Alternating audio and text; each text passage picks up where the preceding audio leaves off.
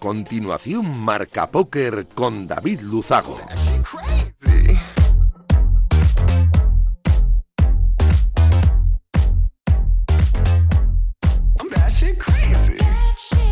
Bienvenidos, logos del naipe. Saludos de David Luzago. Bienvenidos a un programa más. Bienvenidos a Marca Póker, el único espacio de la radiodifusión española reservado para los amantes de la baraja. Domingo 25 de septiembre, este que acaba y programa 185, este que comienza. Voy a aprovechar para agradecer como cada semana Radio Marca la cesión de este gran espacio por supuesto por hacerlo viable a nuestro sponsor Winamax.es, la mejor plataforma para jugar al póker online de nuestro país. Nosotros, como cada domingo noche, vamos a intentar que los próximos 90 minutos les sirvan para verse un ratito de la situación actual y hacer un poco más ameno todo. Nos ponemos en breve con los titulares de un programa como siempre cargadito de historias, de noticias, de reflexiones de actualidad y por supuesto de entrevistas. ¡Arrancamos! Arriva, arriva quello che deve arrivare. Non ti preoccupare, non ti preoccupare. Arriva, arriva. Pues hoy vamos a hablar de uno de los retos más grandes que yo recuerdo y que han existido en el mundo del póker. Es el que protagonizó el multimillonario Andy Bill, el multimillonario, eh, multimillonario norteamericano Andy Bill, que se propuso jugar contra los mejores del mundo, contra los eh, determinados o llamados en aquel entonces los profesionales a principios de este siglo, en un duelo eh, uno contra uno high stakes contra todos ellos, que ya digo que fue uno de los retos más importantes y más grandes en cuanto a volumen de pasta que, que ha habido nunca en nuestro, en nuestro mundo. Eh, tendremos también un carrusel de noticias que define a la perfección lo que ha ocurrido en nuestro maravilloso mundo en estos últimos siete días. Tendremos una edición más de póker y cine. Esta vez vamos a hablar con Ricardo Moreno de Smart Money, una peli súper vintage de los años 30, pero súper buena. Y hablaremos sobre qué han dado de sí las eh, series otoñales online, que ha habido muchos festivales y muy importantes, y nos lo va, nos lo va a aclarar el bueno de Antonio Carrasco Cabezón. Finalizaremos con tres conexiones, una con Vigo, donde se ha celebrado la etapa galega del Spanish Poker Festival, otra con, uh, con Bratislava, donde se está celebrando el Vamos Poker Tour, está terminando esta semana el Vamos Poker Tour, luego empezará alguna más Poker, po Poker Open, van seguiditos, y también hablaremos con Castellón, donde se ha celebrado eh, el hermano pequeño de la LNP, la LNP Junior. Hablaremos con Camilo Cela. 90 minutos por delante de mucho naipe, vamos a por ellos.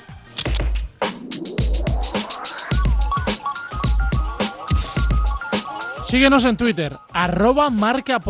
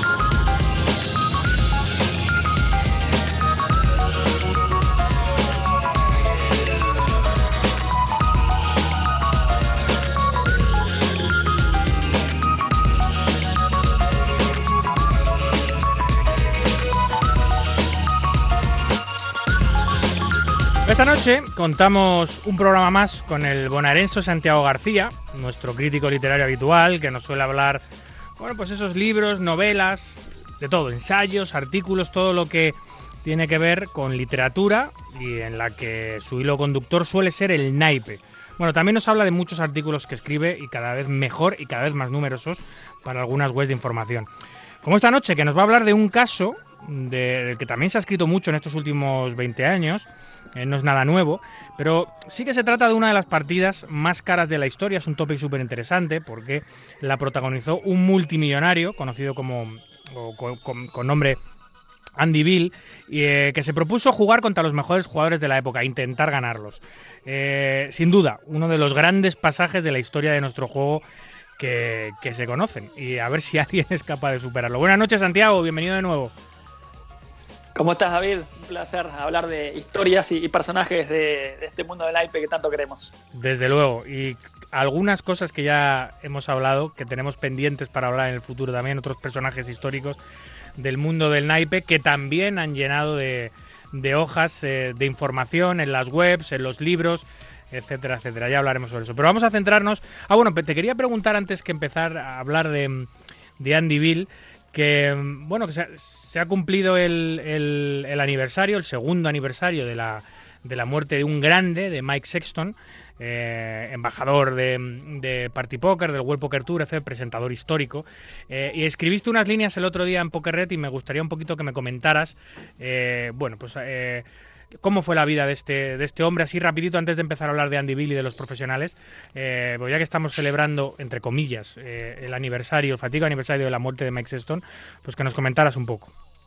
Exacto, sí, sí, sí. Bueno, eh, Mike, para mí es de los, así, de las leyendas del juego y de los miembros del Salón de la Fama, creo que es el único que nunca vi o leí nada negativo sobre él. Todos los recuerdan o con una sonrisa, o todos tienen pa palabras buenas, porque no se salva ni Helmut, ni Negriano, ni Ivy, no, de, todas las leyendas no se salva nadie de, alguna crítica o algún enojo o lo que sea, pero de Mike Sexton son todas flores eh, y la verdad, en su biografía que se llama Life is a Gamble, que la recomiendo mucho, donde, donde cuenta toda su, su, su, vida y su historia alrededor de póker, la verdad que la recomiendo mucho y, y, y no tiene desperdicio. ¿La, escribe él o, saber, ¿La escribe él o se la, la escribe, él? La escribe él. Vale. No, no, no, no, la escribe él en primera persona y, y agrega fotos de, de, de, él de chico, que estuvo en la guerra, por ejemplo, o bailarín profesional, detalles que, que, que, que si uno no lee el libro es imposible saberlos. Pero lo que está bueno es que también que se aprende mucho de historia del póker, porque cuenta unas anécdotas. Él tenía mucha relación con Stu Ungar, por ejemplo, eh, con Doyle Bronson, jugaban al golf los tres, eh, eh, o con Jack Strauss, con Benny Binion. Entonces, hay, por la mitad del libro más o menos empieza a contar anécdotas de cada uno de ellos, donde le dedica unas páginas a cada uno, los va separando, y la verdad que son espectaculares, son, son parte de la historia de, del juego, y, y, él haber compartido con todos ellos, la verdad que es, me, me pareció excelente. Sí, sí. Bueno, y él cuenta que para él, eh, todos, álbum del póker, eh, todos dicen que fue Moneymaker o el póker online, y lo que dice Mike Sexton, que para él no fue ninguna de esas dos razones. Él le da al boom del póker de 2003, él dice que el, causante fue el World Poker Tour, que nació antes, ¿no? En el 2002. Y, y, él fue parte de la creación, consiguió inversores para, que, para llevarlo a cabo. Eh, entonces él dice que si no fuera por el World Poker Tour, todo lo que vino después no hubiera sido posible. Y me parece bastante interesante lo que dice, ¿eh? y, y, y, que pocos, pocos lo opinan, pero sí. la verdad que creo que tiene un punto. Además, ahora que, que World Poker Tour acaba de pasar por Madrid, que había estado muchos años sin venir a España, que ha vuelto a retomar esa relación con nuestro país, donde el póker es muy importante, obviamente. Eh, una de las pocas sedes que tiene World Poker Tour en Europa en estos momentos, eh, y que además celebraba su vigésimo aniversario, porque ha cumplido el World Exacto. Poker Tour 20, 20, años, y como dice, como decía Mike, la verdad que posiblemente uno de los principales responsables del boom del póker fue la aparición de nuestro juego en televisión de una manera organizada, y eso lo consiguió el World Poker Tour, ¿no? Que cambió el juego con las microcámaras, Así es. cambió el juego convirtiendo a esos jugadores en iconos y en, y en, y en deportistas de éxito de Estados Unidos y, bueno, luego vinieron sí el efecto Moneymaker y otra, otra serie de cosas que también ayudaron muchísimo al desarrollo de nuestra industria, pero desde luego el World Poker Tour, como dice Mike, eh, tuvo un papel fundamental. Exacto, y además tuvo la suerte también que se hicieron, el primero creo que fue en el Velasio, y todas las primeras mesas finales eran todos profesionales y, muy conocidos en serio, ¿no? Gas Hansen, por ejemplo, que después terminó ganando tres veces, eh, Mortensen, Negriano, Ivy, Dol Bronson, que también ganó un World Poker Tour ahí, fueron todas figuras y poder verlos jugando y ver sus cartas, creo que eso fue la, la, clave, poder ver las cartas que tenían los jugadores, porque si no en la televisión creo que no, no, no tenía mucho sentido. Y me acuerdo en las mesas del World Poker Tour que tenían como unos, unos huevos redondos en las mesas polarizados donde también se veían las, la, las caras de los jugadores, ¿no? Para sí. poder ver las, re las, reacciones. Pero creo que eso fue, fue, fue, fue, fue fundamental para poder verlo en la tele y, y eso fue antes de ESPN, eso fue en el 2002. Sí, Así sí. que tiene, tiene, tiene, un punto el querido Mike. Y bueno, y también creó Party Poker, por ejemplo. Así que el, el, el, la sala online una de las primeras salas online más, más- más importantes. El nombre fue, fue idea de él. Ayudó a crearlo, a hacer los torneos. O sea, fue, fue, fue, fue muy importante no solo en el póker en vivo con el World Poker Tour, sino también con el póker online. Fue- él tuvo la idea de hacer un crucero, por ejemplo, ¿no? Hacer un montón de satélites clasificatorios y que todos los que clasifiquen se vayan a un crucero a jugar por un millón de dólares que en ese momento le decían, no, pero estás loco, vamos a perder dinero, no, no, no. Es como que era como un adelantado. Eh, y la verdad que contribuyó un montón al póker. Bueno, y luego con World Poker Tour tuvo 15 años como comentarista eh, con Vince Van Patten. Y lo que me encantó que terminó ganando un World Poker Tour es como, como jugador. Así Sí, sí. que la verdad que su, su- justicia, su ¿no? carrera fue exactamente. Y, y- y yo recuerdo haberlo visto, ese video creo que está en YouTube para verlo. Y estaba, como bueno, como él estaba jugando, lo reemplaza eh, Tony Dunst. Y cuando relatan toda esa mesa final, están como muy entusiasmados y excitados por querer que gane Mike. Entonces, en la mano final están casi gritando y festejando, poniéndose contentos ¿no? por, por, por su compañero. Pues ahí, ahí te das cuenta cómo, cómo lo querían y, y lo que era Mike en, en- en las mesas. No, Así que- que, la verdad, El que haya visto alguna retransmisión alguna vez del World Poker Tour, bueno, sabrá que Mike Sexton ha sido el gran comentarista de este circuito y alguno se preguntará, bueno, este hombre, ¿cómo es Hall of Fame solo por ser comentarista? Bueno, pues ya lo sabemos, todas las cosas en las que participó y contribuyó, que es una historia, es una leyenda eh, fallecida tristemente de- de- del mundo del naipe, sin duda.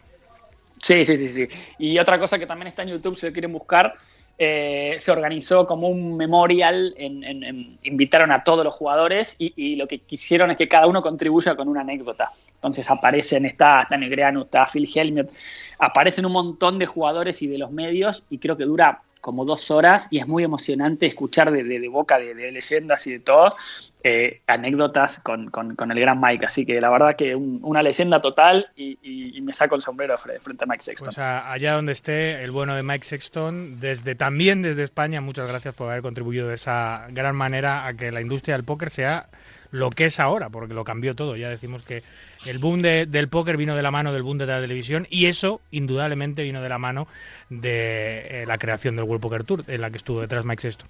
Bueno, pues Exactamente. em, eh, ahora tenemos eh, la historia de otro grande, supongo que de las finanzas, la historia de, de un multimi- multimillonario que no tengo ni idea, la verdad, eh, Santi, a qué se dedicaba y por qué, mm, por qué diablos, por qué razones eh, quiso jugar al póker contra los mejores del mundo, ¿no? Una especie de harakiri económico. Se da, es, muy loco la historia. Bueno, primero, todo este, todo- toda la historia la encuentran en un libro que se llama The Professor, The Banker and the Suicide King, que el autor es Michael Craig.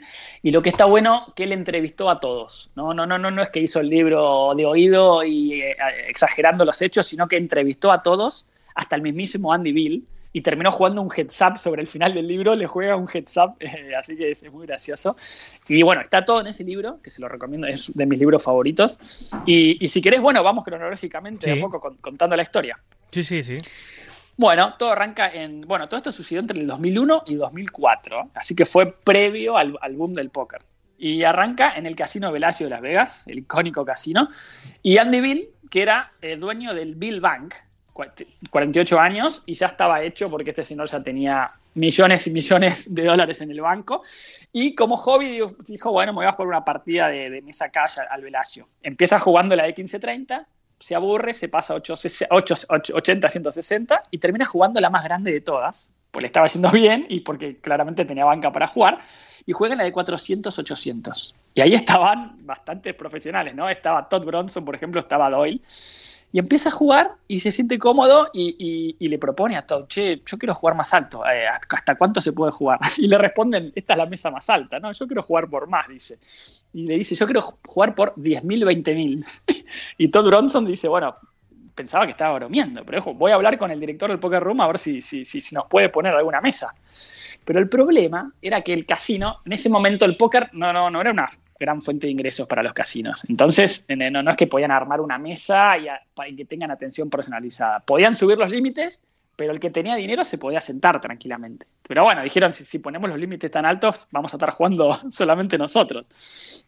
Así que bueno, al otro día se armó una mesa más grande de 1000, 2000 y era modalidad Mixed Games. Pero bueno, con ese importe, obviamente que se sumaron todos los profesionales y no, Andy Bill tuvo que jugar con todos. Pero Claro, bueno, Una, una mesa, una mesa de 1000-2000, eh, en generalmente. esa época, ¿no? Claro, una, una época hace el valor obviamente era del dólar era un poquito era un poquito eh, menor de lo que es hoy, por lo cual eh, yo creo que la- las entradas deberían estar en torno a 100.000, 200.000, incluso medio millón de dólares para sentarse, Exacto. que es que, que- que es una auténtica barbaridad para la época. Lo es hoy, no me quiero imaginar eh, a principios de siglo lo que suponía para las bancas de esos jugadores profesionales sentarse contra un tío eh, con medio millón. Bueno, era una bendición, pero también era un riesgo altísimo.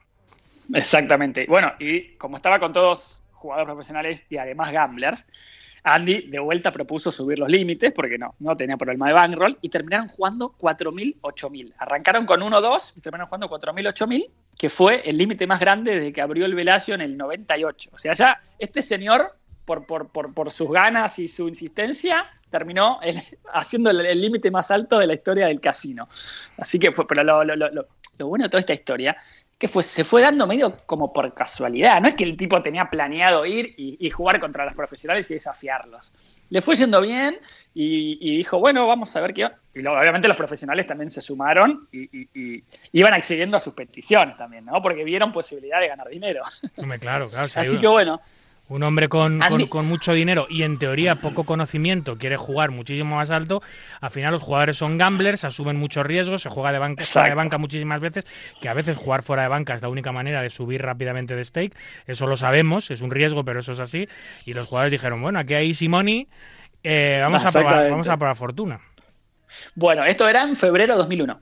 Eh, esa noche gana 100 mil dólares, que para Andy no era, no era gran cosa, era cambio para él, pero eh, se dio cuenta que no le gustaba jugar ni de 8 ni de 9, sino que se divertía más jugando de 3 o especialmente heads up. Entonces le dijo, bueno, voy a volver y, voy a poner ciertas condiciones para jugar. Entonces en marzo, cuando vuelve, lo primero que hace es agarra y en Amazon y se compra 15 libros de póker para estudiar y prepararse, pero se dio cuenta que mucho no le servían porque era mucha estrategia para torneos y mesas cash, pero también de- de- de- había muy poca estrategia de heads up en, ese- en esa época.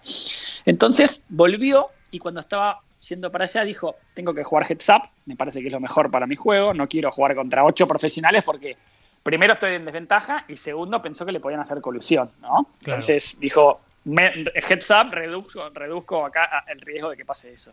Y lo primero que hace cuando vuelve en marzo, habla con Del Bronson, que ya es una leyenda del juego, que ya estaba ahí, y le dijo em, a ver si podía reunir un grupo de jugadores y si podían juntar más o menos un millón de dólares y hacer duelos heads up con ciegas 10.000, 20.000. O sea, ya sigue subiendo los niveles, ¿no? Ca- Cada vez que, cada vez que llega, él va, va aumentando los niveles. Y, y se, se juntó así, un grupo de profesionales, donde además de Doyle, estaba Chip Reese, Jennifer Harman, Howard Lederer, John Hennigan, Chao Yang y, y, bueno, y el propio Doyle. Así que eran, era un grupo reducido, pero, pero qué nombres, ¿no? La Sí, sí, bueno, los, me- los me- los mejores de la época. Un millón cada uno tenía que poner por delante para jugar esa partida. Eh, no, no, no, no. Arrancamos con un millón entre todos. O sea, cada uno ponía 100 mil dólares más o menos. Eran Y- pero- 8 o 9, pero cada un- uno ponía 100 mil. Pero un millón ponía Andy Bill. Bueno, en teoría estaba dispuesto a- Exactamente. a- ya. Un millón ponía Andy Bill y un millón lo juntaban los profesionales entre ellos. Sí, sí. Y así arranca, el 7 de marzo, arranca el primer duelo entre Chip Reese y Andy Bill. Y lo que pasó, eh, que Ted Forrest, otro, otro profesional que no estaba enterado de esto porque vivía en California, y, y estos eran gamblers, como dijimos, que estaban buscando acción, buscaban las partidas más altas. Y, llama ese día y pregunta en el velayo qué, se estaba jugando, si se estaba jugando 500 mil o 1000, 2000. Y le dicen, no, se está jugando 10 mil, 20 mil, le dicen. Agarró el auto y se fue corriendo a Las Vegas y se sentó en la mesa.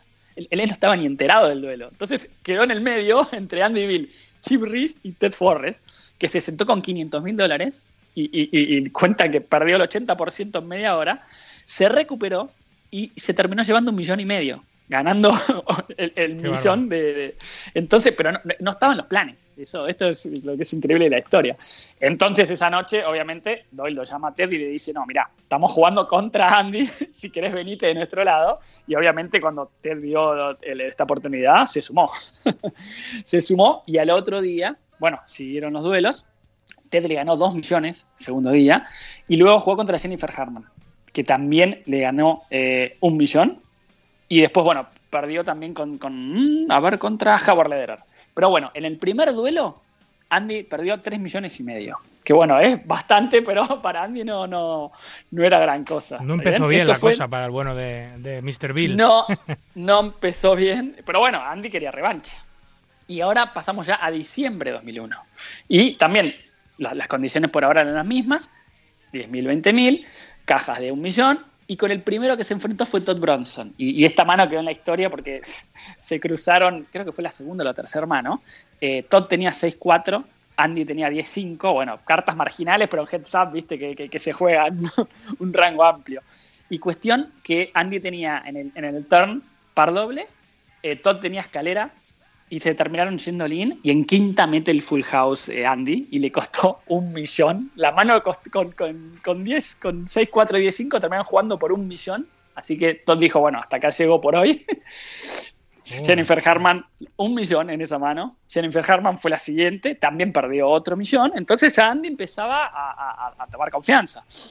Luego fue John Hennigan. Que era dinero de la corporación de jugadores, del grupo de jugadores que estaban jugando todos eh, contra Andy Bill. Él era conocedor de esta situación, obviamente, pero les quitó a Jennifer Harman y a Todd eh, a su vuelta a Las Vegas dos millones en nada, claro. Además, lo que pasaba, que, que, Andy no tenía problema, porque él cada vez que viajaba depositaba en la caja del Velasio 10 millones para estar tranquilo, pero los demás tenían que ir juntando de a 100 mil dólares cada vez que alguno perdía. Entonces, ah, no era tan fácil. El, el riesgo era mayúsculo, sí empezó a surgir preocupaciones entre los profesionales que pensaron que iba a ser fácil. Pero bueno, y después acá hay un detalle que me encanta, que bueno, cuando se quedan sin plata, llega Ted Forrest y que quiere jugar, pero no, la corporación todavía no tenía el millón, lo estaba juntando. Entonces Ted le dice, bueno, yo tengo acá en la caja del Velayo 240 mil dólares, podemos usar eso mío, vos prestame fichas de tu stack y Andy le dijo, sí, no hay problema. Y le hizo firmar en una servilleta el, préstamo de medio millón de dólares y comenzaron a jugar. O sea, a, ese nivel de, Por lo menos había un papelito, ¿no? Pero. pero... mucho riesgo, ¿eh? esos papelitos, esas servilletas, de medio millón. no, no, y además importes, ¿no? Ya grandes. Pero bueno. Sigue, sigue, siguen jugando. Entonces, ¿quién sigue? Eh, Chao Yang tampoco pudo vencer. No, pero pierde o gana ¿eh? con, ese, con ese medio millón. Te pierde o gana. No, eh, Andy le gana a Ted Forrest. Ah, también le gana. Se, carga a tres seguidos se carga. sí. ¿Y qué pasa en este momento? Acá para mí donde comete un error clave Andy Bill. Llega Doyle Bronson, cuando ya ve que tres de su equipo perdieron, y le dice esta frase. Felicitaciones Andy, estamos quebrados. Volvé a Texas y avisanos cuando vuelvas porque estamos quebrados. Y en vez de Andy, bueno, igual lo que hace Andy, primero, que está excelente, lo que hace es llamar al fotógrafo del Velasio eh, porque tenía en su stack 7 millones y medio de, dólares, todas con fichas de 5 mil que son, tienen los colores de la bandera de Estados Unidos, que le dicen flags, que son una, belleza esas fichas. Los puso todos en pilones, él se puso en el centro de la mesa y los hizo poner atrás a Doyle Bronson, Jennifer Harman y Ted Forrest. ¿En serio que les, hizo posar en la foto después de ganar 7 millones y medio? Les hizo Exactamente. Pero eso es como cuando pierdes al futbolín y hay que pasar por debajo de es duro, es duro, pero bueno, los pros yo creo que habrán pensado, mirando las fichas, que, nos las mantenga un ratito, que, que, vamos a, que las vamos a recuperar. Pero bueno, esa foto, eh, yo soy Andy y la pongo en el living de mi casa. Eh, pero para mí, el, error que comete Andy, en vez de volver a Texas, se queda en Las Vegas y al otro día vuelve a enfrentarlos. ¿Y, qué pasó? ¿Qué, qué, qué pensás que puede haber pasado, David? Pues tiene mala pinta, porque si dices que fue un error, no creo que acabase muy bien para el millonario. Así pasó eh, al otro día, en vez de volverse con, todo ese dinero, vuelve a jugar contra Forres y acceden a subir las ciegas 20-40. Ya Andy estaba con confianza y dice, sí, no hay problema, sigamos aumentando, no tengo ningún problema. Los profesionales corrieron un riesgo porque venían perdiendo, eh, pero Ted lo empezó a masacrar a Andy, le ganó en dos horas 4 millones y medio Luego vino el profesor Lederer, Howard Lederer, y le terminó de ganar los 7 millones y medio que Andy tenía Ay, amigo. en 24 horas. El ego. Los el ego de los millonarios. Y ahí sí, ahí sí se mm. volvió, se volvió a Texas con, pocas ganas ¿no? de volver a, Las Vegas. Pero para mí fue un grave error. Yo me vuelvo y me vuelvo con la foto, ¿no? pero bueno, es así, a veces pasa. La, foto la tiene, pero claro, se tomaron buena venganza los que estaban en ese, retrato. Exactamente. Así que bueno, para, para, para, para hacer un resumen, primer duelo, eh, Andy pierde 3 millones y medio. Segundo duelo, Andy pierde 7 millones y medio. Muy ya bien. empiezan a aumentar la- las pérdidas. Y ahora pasamos. De, de los 7 millones y medio, que gran parte se lo había quitado a ellos, también es cierto. Exacto. No todo eran pérdidas del millonario. Eh, sí, bien, bien, bien, bien la aclaración. Mm. Pero bueno, bastante dinero, ¿no? Sí.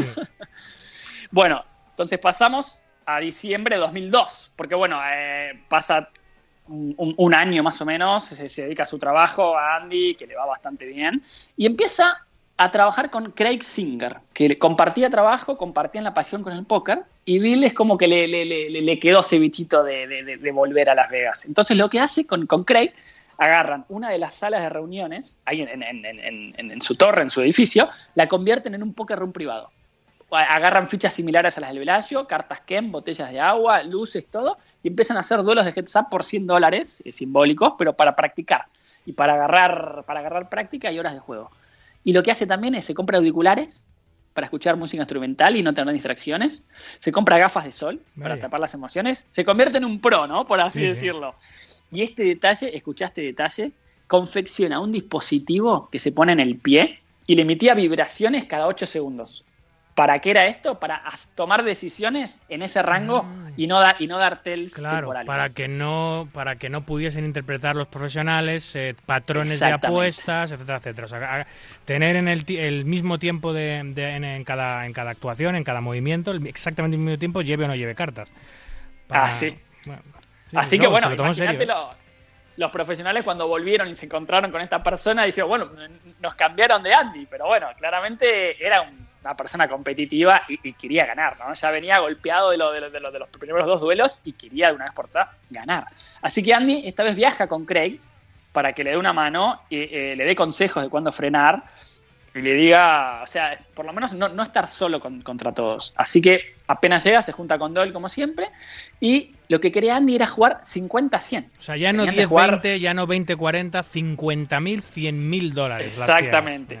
Y lo que quería era sacarlos de su zona de confort, porque él sabía que, que- que les costaba reunir cada vez que perdían. Entonces, a- a- al jugar límites tan altos, quizá podía o blufearlos o, o que no estén Sí, cómodos, ¿no? Eso, eso- claro. eso es lo que Es que esa es la gran ventaja de, de una persona con mucho dinero en una mesa de casa. Es, es el poder Exacto. el poder derribar al rival por el temor a las enormes pérdidas que le puede suponer una partida así.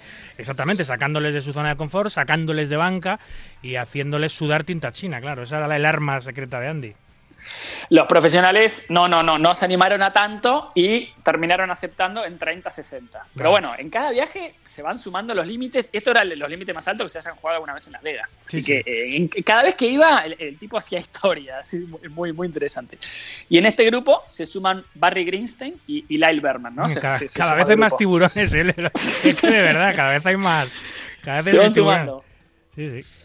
Y, así arranca. Acá estamos en abril 2003, eh, porque no habíamos dicho la fecha. Bueno, y el 29 de abril arranca a jugar Barry con Andy, 30-60. No se sacan muchas ventajas. Luego lo reemplaza Chip, Chip Reese, y ese sí, eh, pierde, pierde no mucho dinero, pero el que más pierde es Howard Lederer, que pierde 2 millones contra Andy. Así que ya empieza, empieza Andy arriba al duelo. Luego Barry va al día siguiente, también pierde otros 2 millones. Eh, Ted Forrest gana 800 mil para recuperar un poquito y cierra Andy Bill el segundo día de juego ganando casi 3 millones de dólares. Qué bárbaro. Así que, bárbaro. pero bueno, falta, falta, ¿no? Después, tercer día de juego, viene Jennifer Harman y luego de jugar 8 horas y casi 400 manos, le gana 3 millones a Andy. Entonces la recupera de vuelta. Ted Forrest la reemplaza, también gana eh, a- a- algo de dinero y termina eh, Jennifer de vuelta, el, o sea, el cuarto día de juego y el quinto día de juego ganándole 3 millones cada día. Así que termina de vuelta como perdedor, perdiendo casi 8 millones Otro de, viaje de más, dólares. otra vez perdiendo. Otro viaje en perdedor. Tres viajes. O sea, ese es el- eh, el tercer duelo. Sí, sí. Sí, sí, sí, sí. Pero bueno, en cada viaje él va, la- va aprendiendo. Y, y- y- y lo que dice Andy de ese viaje es que él comete otro grave error que es jugar tantas horas, porque él no estaba acostumbrado a jugar tantas horas y él debería haber limitado las horas de juego. Con Jennifer Harman terminó jugando casi 8 horas y, y- y- y le costó carísimo. Eh, entonces, va, de todos los, le sale caro, pero va aprendiendo, va aprendiendo cosas. Y vuelve en septiembre del mismo año, septiembre de 2003. Andy vuelve. No se cansa, también. ¿eh?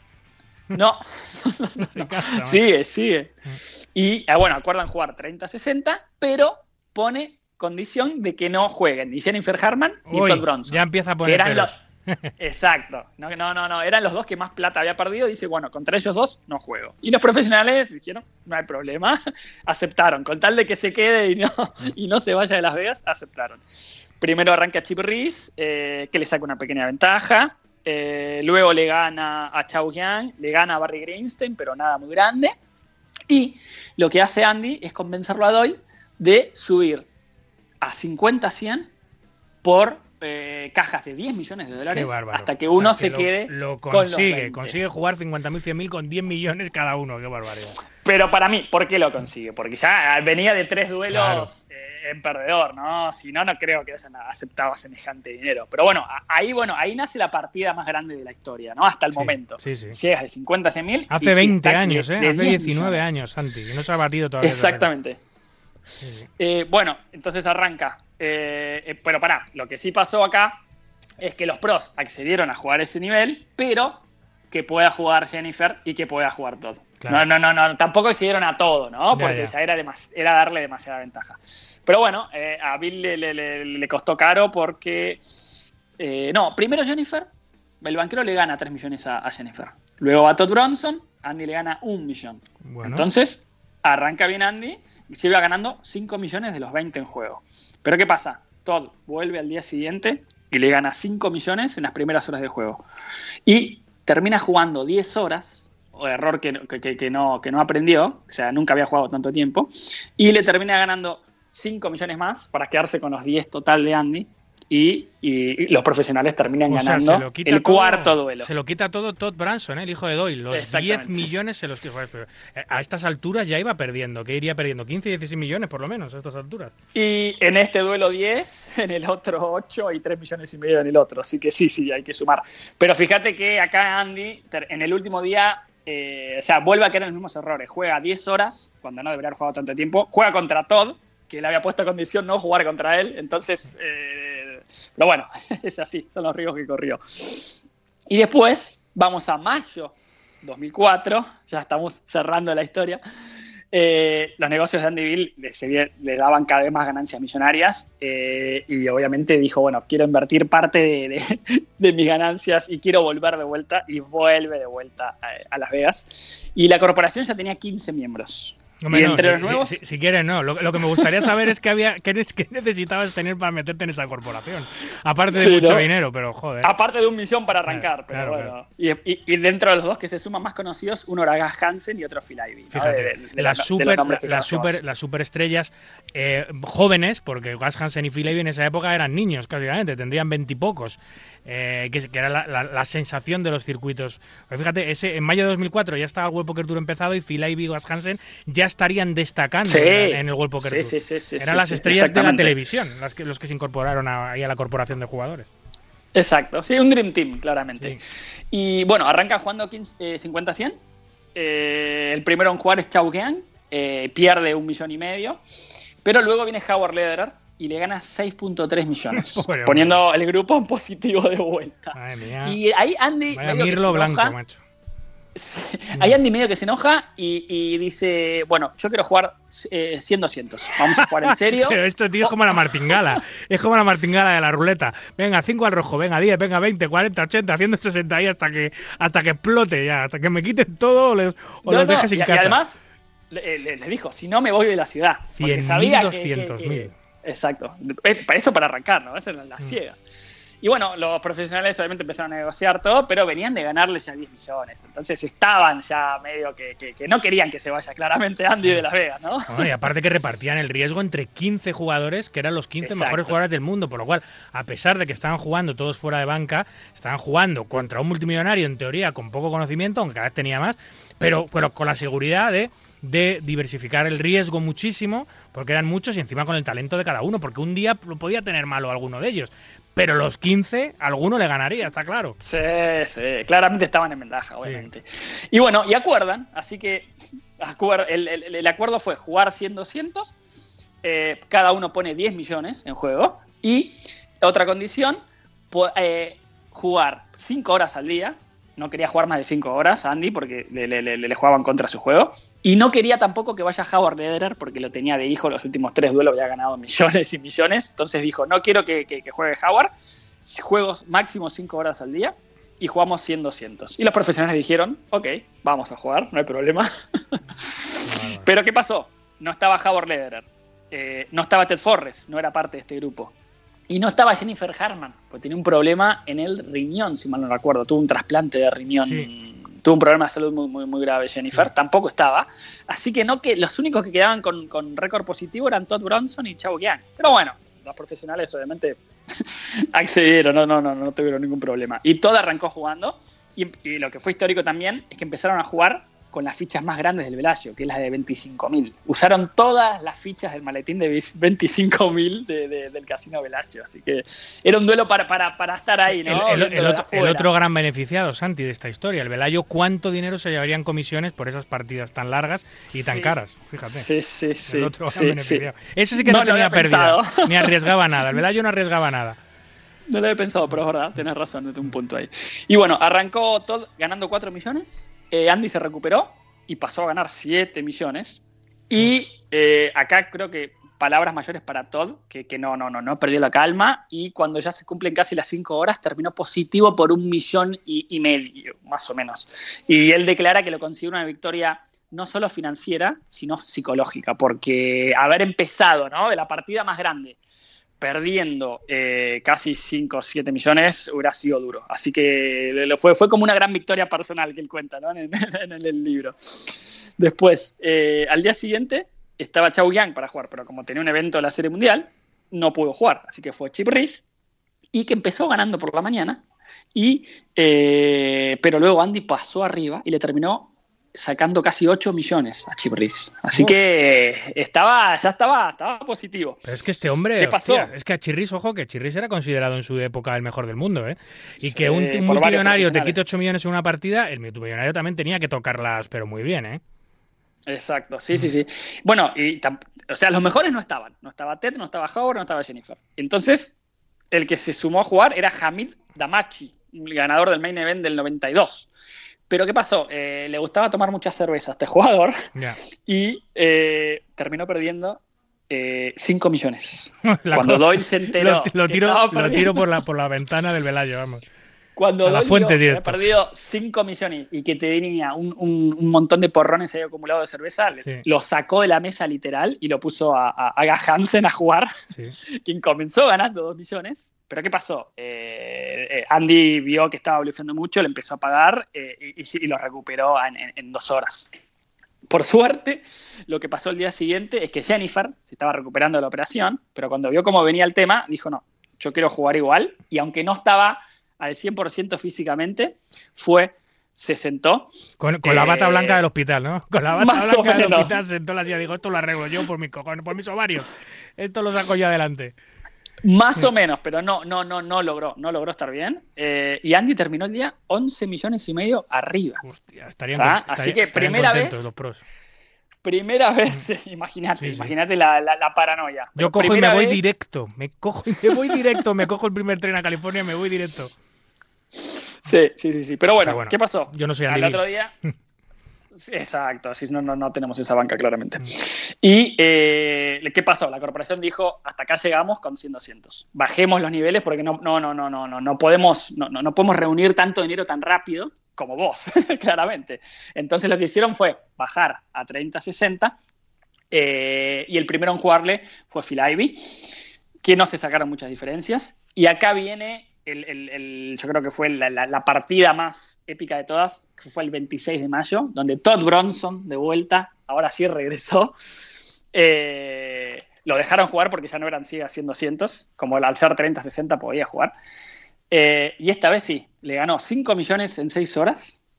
Ya empezó a, a emparejar el tema. Y luego vino Howard Lederer otra vez. Yo creo que Todd, Sus Howard némesis, y ¿eh? Jennifer Sus némesis. Sí, son, son los que más, más le dolieron a Andy. Y Howard, que también fue autorizado a jugar, eh, le ganó 9 millones y medio en 8 horas. Así que terminó Andy perdiendo casi 15 millones, si mis cuentas no faltan. no- En este, en este último viaje, 15 millones. En este último, en Vamos, este que último le viaje. quitaron, ¿Cuánto le quitaron? 30, 40 millones, ¿eh? Le quitaron. Por ahí. No sé cuánto da, pero debe andar por ahí, sí, más de 30 seguro. Uf, qué. Eh, y, y el 27 de mayo, Andy, y, y lo que lo- lo- una declaración que dice en el libro, dice que comenzó a sentir lo que era jugar de forma profesional, ¿no? Sin emociones, sin valor por el barato- dinero. Barato, no le costó, ¿eh? Sentir, sen- sentirse profesional le costó un poco. Ya te- bueno, ya tenía las gafas, ya tenía Sí, todo, ¿no? sí. Y, ju- y jugar de forma automática. Entonces ya no, ya no pasó a ser ni divertido ni emocionante. Eh, y les dice, les da la mano, ¿no? A cada uno de ellos y le dice, fue un verdadero placer, Sí, pero no, no voy a volver a Las Vegas. El, pla- el- el placer fue de ellos, sin, du- sin duda. La Claro, las, clas- las clases de póker fueron un poco caras. Eh, qué barbaridad. Oye, The Professor, The Banker and the Sui- Suicide King, de 2008. Exactamente, ese- de Michael Craig. De Michael Craig. Claro, dice The Professor, que se referirá a Lederer, The Banker, que será él, ¿no? Él. Y The Sui- Suicide King, ¿a quién se referirá? En el, a, a- a alguno, Y- alguno de estos, ¿no? Yo que sé, al, a- al, al este que se emborrachaba, a lo mejor alguno de Sí, estos. no, en el libro hace referencia a uno de los tres reyes de la baraja, Mm. que hay uno de los tres, o de, de los cuatro, perdón, que, que es el rey suicida, no me acuerdo por qué cuenta la historia, me parece Ah. que va, va por ese lado. Eh, pero para, bueno, después los profesionales empezaron a, a, obviamente, a, a dar entrevistas, sí, todo lo que le ganamos, todo, y a Andy no le gustó nada leer en, en revistas de póker decir que era un fish, que, que lo estaban esperando de vuelta en Las Vegas, y lo que hizo fue invitarlos, pero a Dallas, donde estaba él y les dijo, tengo una propuesta para hacer la última, hagamos una última partida, cuatro horas por día, no más que eso, ya va, iba bajando el tiempo, y ciegas de 100, 200. Y, y, y Doyle le dijo, no, si querés jugar, vení a Las Vegas, Claro. jugamos 30-60, y si querés hacemos stacks de 40 millones por banda. Pero bueno, no se pusieron de acuerdo, y no, no, no, no, no, no, no, no, no, pasó nada. Oye, a- a- Pero ¿hay- bueno. ¿hay fotos de todo esto o no? Porque ¿dónde se pueden ver fotos del encuentro y todo esto? Lamentablemente vos pones en Google algo de esto relacionado y no aparece nada. Y, y yo estuve investigando por qué. Bueno, obviamente en otra época, ¿no? No habían celulares con cámara como ahora para filmar, ni redes sociales, no había nada. Eh, o sea, la foto oficial es la del fotógrafo. Y yo empecé a investigar y me comuniqué con el autor. Y, y le pregunté a ver si me podía pasar alguna foto de esa época para, para, para sumar en el artículo, que me venía genial. Y me dice, discúlpame, todas las fotos que tengo, incluida la, la, la, la de Andy con, con, todos los, con todas las fichas y los profesionales, eh, forman parte de una subasta que se está haciendo ahora de, de, artículos de colección y no puedo pasarte nada hasta que termine la subasta. Así Ah. que me quería matar, Ya, ya. que no me pudo pasar pe- nada. pero, pensé pensé que me ibas a decir que Andy había secuestrado las fotos o que había pagado al fotógrafo para que no las publicase en plan prensa Claro. rosa, para que no las publicase nunca y su que no queden registros. Sí, sí. Oye, está vivo este Sí, hombre. sí, Porque claro, sí, tenía sí, sí, 48 años en el año 2002. Ahora Tengo tendría entendido que sí. 68 años. Tenía 68 Sí, años. sí, no, no, no, no, no es tan grande. Tengo entendido que sí. Eh, así que no, la verdad Pero, que. pero juega que al póker, Santi, que- ¿no? Sigue jugando al póker, ¿Cómo? sabemos. Si Andy sigue jugando al póker, si se le ve por Las Vegas alguna vez, si se le ve en algún torneo, yo no sé, en Texas. No, no, no, no, no, Nada, no, ¿no? no, no, no, tiene buenos recuerdos, así Sí. que dudo que, que haya vuelto. No, no, no, sí, sigue mucho por lo lo último que vi, que allá por Dallas, por Texas, sí, con negocios y todo. Eh, pero no, no, no, a la- al póker no, no, no, no, no, no se acercó, no se acercó. Pero la verdad que lo que me encanta de la historia es cómo, cómo fue surgiendo de la nada y cómo va escalando, cómo van escalando los niveles de ciegas de un día para el otro. Porque es, es increíble como él los quiere sacar de la zona de confort y le dice, no, juguemos 100, 200, como si nada. y los profesionales tienen que juntar a salir corriendo a juntar dinero, la verdad que es... Pero me, me encanta, me encanta, Santi, cómo la corporación se va adaptando a todos los stakes y van Sí. llevándolo a su terreno, le sacan, le sacan de su confort porque le hacen jugar más horas, le hacen Sí. jugar, o sea, le, le hacen todas las artimañas para pelarlo vivo, que es lo que hicieron, lo pelaron vivo, literalmente. En cuatro o cinco viajes le fueron quitando, sí, claro, cuando juegas uno contra uno y más en nuestro juego, que es un juego con unos componentes de azar eh, eh, a corto plazo enormes, eso sí, hay que admitirlo, u- u- cualquiera te puede ganar en un duelo, claro, cuantas más manos, eh, cuando más manos juegas, menos posibilidades de que alguien con poca experiencia te gane, pero Exacto. con esa presión del dinero eh, y con tan poquitas manos que se jugaban al día, te puede ganar un, un tipo como él. Además, si te mete mucha presión y tiene muchos huevos, eh, hablando mal, te puede ganar perfectamente. Y es lo que pasaba, pero Pasó, me encanta cómo lo pasó. teledirige. Un día le ganó, un día le ganó 7 millones y otro Sí. día iba 10 o 11 arriba, pero bueno, fue un solo día en, en- en estos cuatro años eh, y lo perdió al día siguiente. Así Sí, que bueno, es así, es así. A la larga la- lo- los profesionales tienen, tienen las de ganar, claramente. Sin duda, Santi, una de las grandes historias de gamblers de, de nuestro juego, que no hace tanto tiempo, solo han pasado 20 años, no es tan antigua, no nos Sí. tenemos que remontar al viejo oeste o a, o a los gamblers de los años 50 en Estados Unidos. que también tienen lo suyo, pero esta es muy moderna, es de la época moderna, de cuando surgió el boom del póker, que la televisión, lo hablábamos, el World Poker Tour, etcétera, pues justo había este, este hombre con el ego de un camión que, que, que pensó que podía ganar a los mejores del mundo y hijo de mi vida, el póker sí que tiene azar, pero al final, al final el que gana es el que mejor juega y el algodón, Exacto. el algodón no engaña. Así que a, Así a Dallas de vuelta con el rabo de la pierna.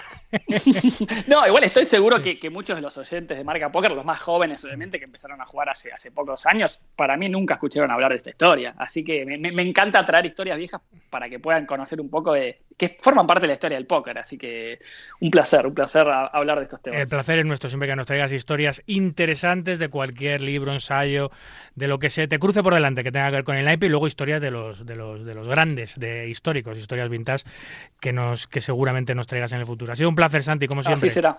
Gracias, David. Un abrazo.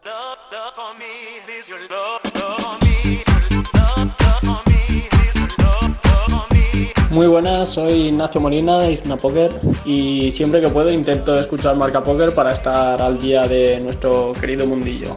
Un abrazo.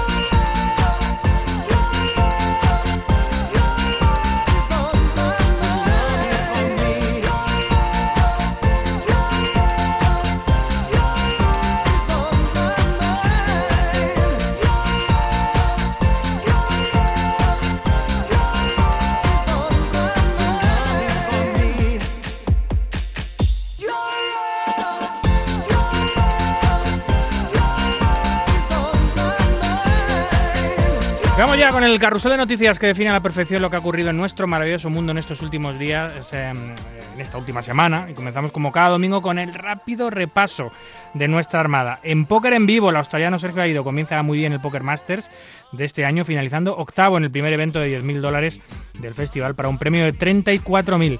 En el World Poker Tour de Gran Vía, Rafael Navas pacta en el 300 por 67.500 euros en un evento que acabaría ganando el ucraniano Oleksiy Koyev. En Poker Online, el malagueño Juan Pardo, qué barbaridad, Malaca Style consigue medio millón de dólares entrando en premios en cuatro eventos distintos de Gigi y ganando uno de las WhatsApp. Manu Bardón, por su parte, se lleva el Huezo 61 también por 89.000 dólares y Gerard Carbo pacta en el 300 de otro WhatsApp por 25.000. Enhorabuena. Vuelve el Winamax Poker Tour. Esto, por cierto, lo hablaremos la próxima semana en profundidad con Alex Hernando. Y lo hace con 17 etapas por todo el país y medio millón de euros garantizado. El tour arranca en noviembre en el Gran Casino Aranjuez, que también cerrará el tour con una gran final en marzo. Los fans de la mente de un pro están de enhorabuena. La producción original de Winamax, que se emite en su canal de YouTube y presenta un servidor, por cierto, se emitirá en televisión nacional en el canal D-Max las madrugadas del sábado al domingo a las 2 y media. También hablaremos, eh, por cierto, de esto la semana que viene con Alex Hernando. Los espectadores de D-Max van a poder descubrir, si no lo han descubierto ya en las redes sociales de Winamax, la peculiar visión de los torneos eh, que ofrece la mente de un pro, empezando por la última temporada editada sobre la participación del Team Winamax en las World Series 2021. PokerGo anuncia en un comunicado de prensa que el jugador norteamericano Jack Slinder y el bosnio Alim Sirovic no podrán participar en el PokerGo Tour. PokerGo ha decidido suspenderlos por tiempo indefinido debido a las sospechas de trampas que sobre ellos recaen, tras haber sido acusados, como sabemos, de colusión y de usar herramientas online de asistencia en tiempo real, las denominadas RTA. La suspensión estará vigente hasta final de año, pero aún no está claro si se extenderá más allá. El PokerGo Tour es el primer gran circuito que toma medidas contra ellos, aunque muy probablemente presumimos que no será el último. Varios estados de Estados Unidos en vías de legalizar de nuevo el póker online en sus regiones. Se trata de Virginia, Connecticut, Kentucky, Nueva York, Tennessee, Illinois y Massachusetts, que de lograrlo se unirían a los que ya lo consiguieron como Nevada, primer estado en hacerlo en 2013, Delaware y Nueva Jersey, también en 2013, Pensilvania en 2017 y Michigan en 2021. Curiosa y original iniciativa de la sala online del World Poker Tour, World Poker Tour Global, que pondrá como nombre de uno de sus torneos, uno de sus torneos online, el de un anónimo usuario que pueda ganar ese evento dos veces seguidas en un mes. Fallece por culpa de un cáncer de colon con 34 años el jugador de póker y luchador de MMA canadiense Elias Teodoru. Poseía un récord de 19-3 en su disciplina y fue imagen de GG Poker en varias campañas durante la pandemia. Descanse en paz. El jugador norteamericano Phil Hellmuth asegura en el canal de YouTube del jugador profesional Nick Bertucci que es el mejor jugador del mundo. Aseguró que no ha perdido en cash durante más de 10 años y que es muy ganador en high stakes, ya que cuenta con un saldo positivo de 1,7 millones de dólares. Admitió, eso sí, haber sido perdedor entre 2004 y 2008, pero que gracias al estudio y al trabajo volvió a ganar ininterrumpidamente hasta el día de hoy. Sin abuela. Escándalo en Estados Unidos. El Casino Venetian de Las Vegas se salta todas las reglas de póker en vivo y cancela los últimos dos eventos del festival Starway to Millions de Poker Go tan solo unas horas antes de su inicio. La falta de información por parte del casino ha llevado a la comunidad a interpretar obviamente que la decisión se tomó por miedo a un posible overlay. Se trataba de un evento de buy-in de 25.500 dólares con medio millón garantizado y otro de 51.000 dólares de inscripción con 600.000 garantizado. PokerGo se ha limitado a anunciar la decisión tomada por el Venetian, responsabilizándoles de ello. Buenas noticias desde Estados Unidos. El juzgado federal confirma que la Wire Act, ley que se aprobó en 1961 para luchar contra los corredores de apuestas del crimen organizado y que, ojo, sigue vigente, no se puede aplicar al póker online como se estaba haciendo. Un juez dictaminó que esta ley de transferencias electrónicas no se puede aplicar más al póker online, en lo que por fin parece el final del camino. Todos los tribunales que han analizado la Wire Act están de acuerdo en que solo puede regular apuestas deportivas. Cerramos esta semana con los premios J Digital que han sido entregados en la terraza Miramar de Barcelona en el marco del Congreso SBC Summit que se celebra estos días en la ciudad condal. Muchos de los principales actores del juego online nacional acudieron a esta gran cita de la industria donde las mejores empresas, iniciativas, personalidades y medios de comunicación recogen el icónico pato dorado que refleja el carácter lúdico del sector. La gala de entrega de premios fue presentada por el comunicador y humorista Enric Compain. En la edición de este año, los premios J Digital se han repartido en 10 categorías y entre los galardonados de esta séptima edición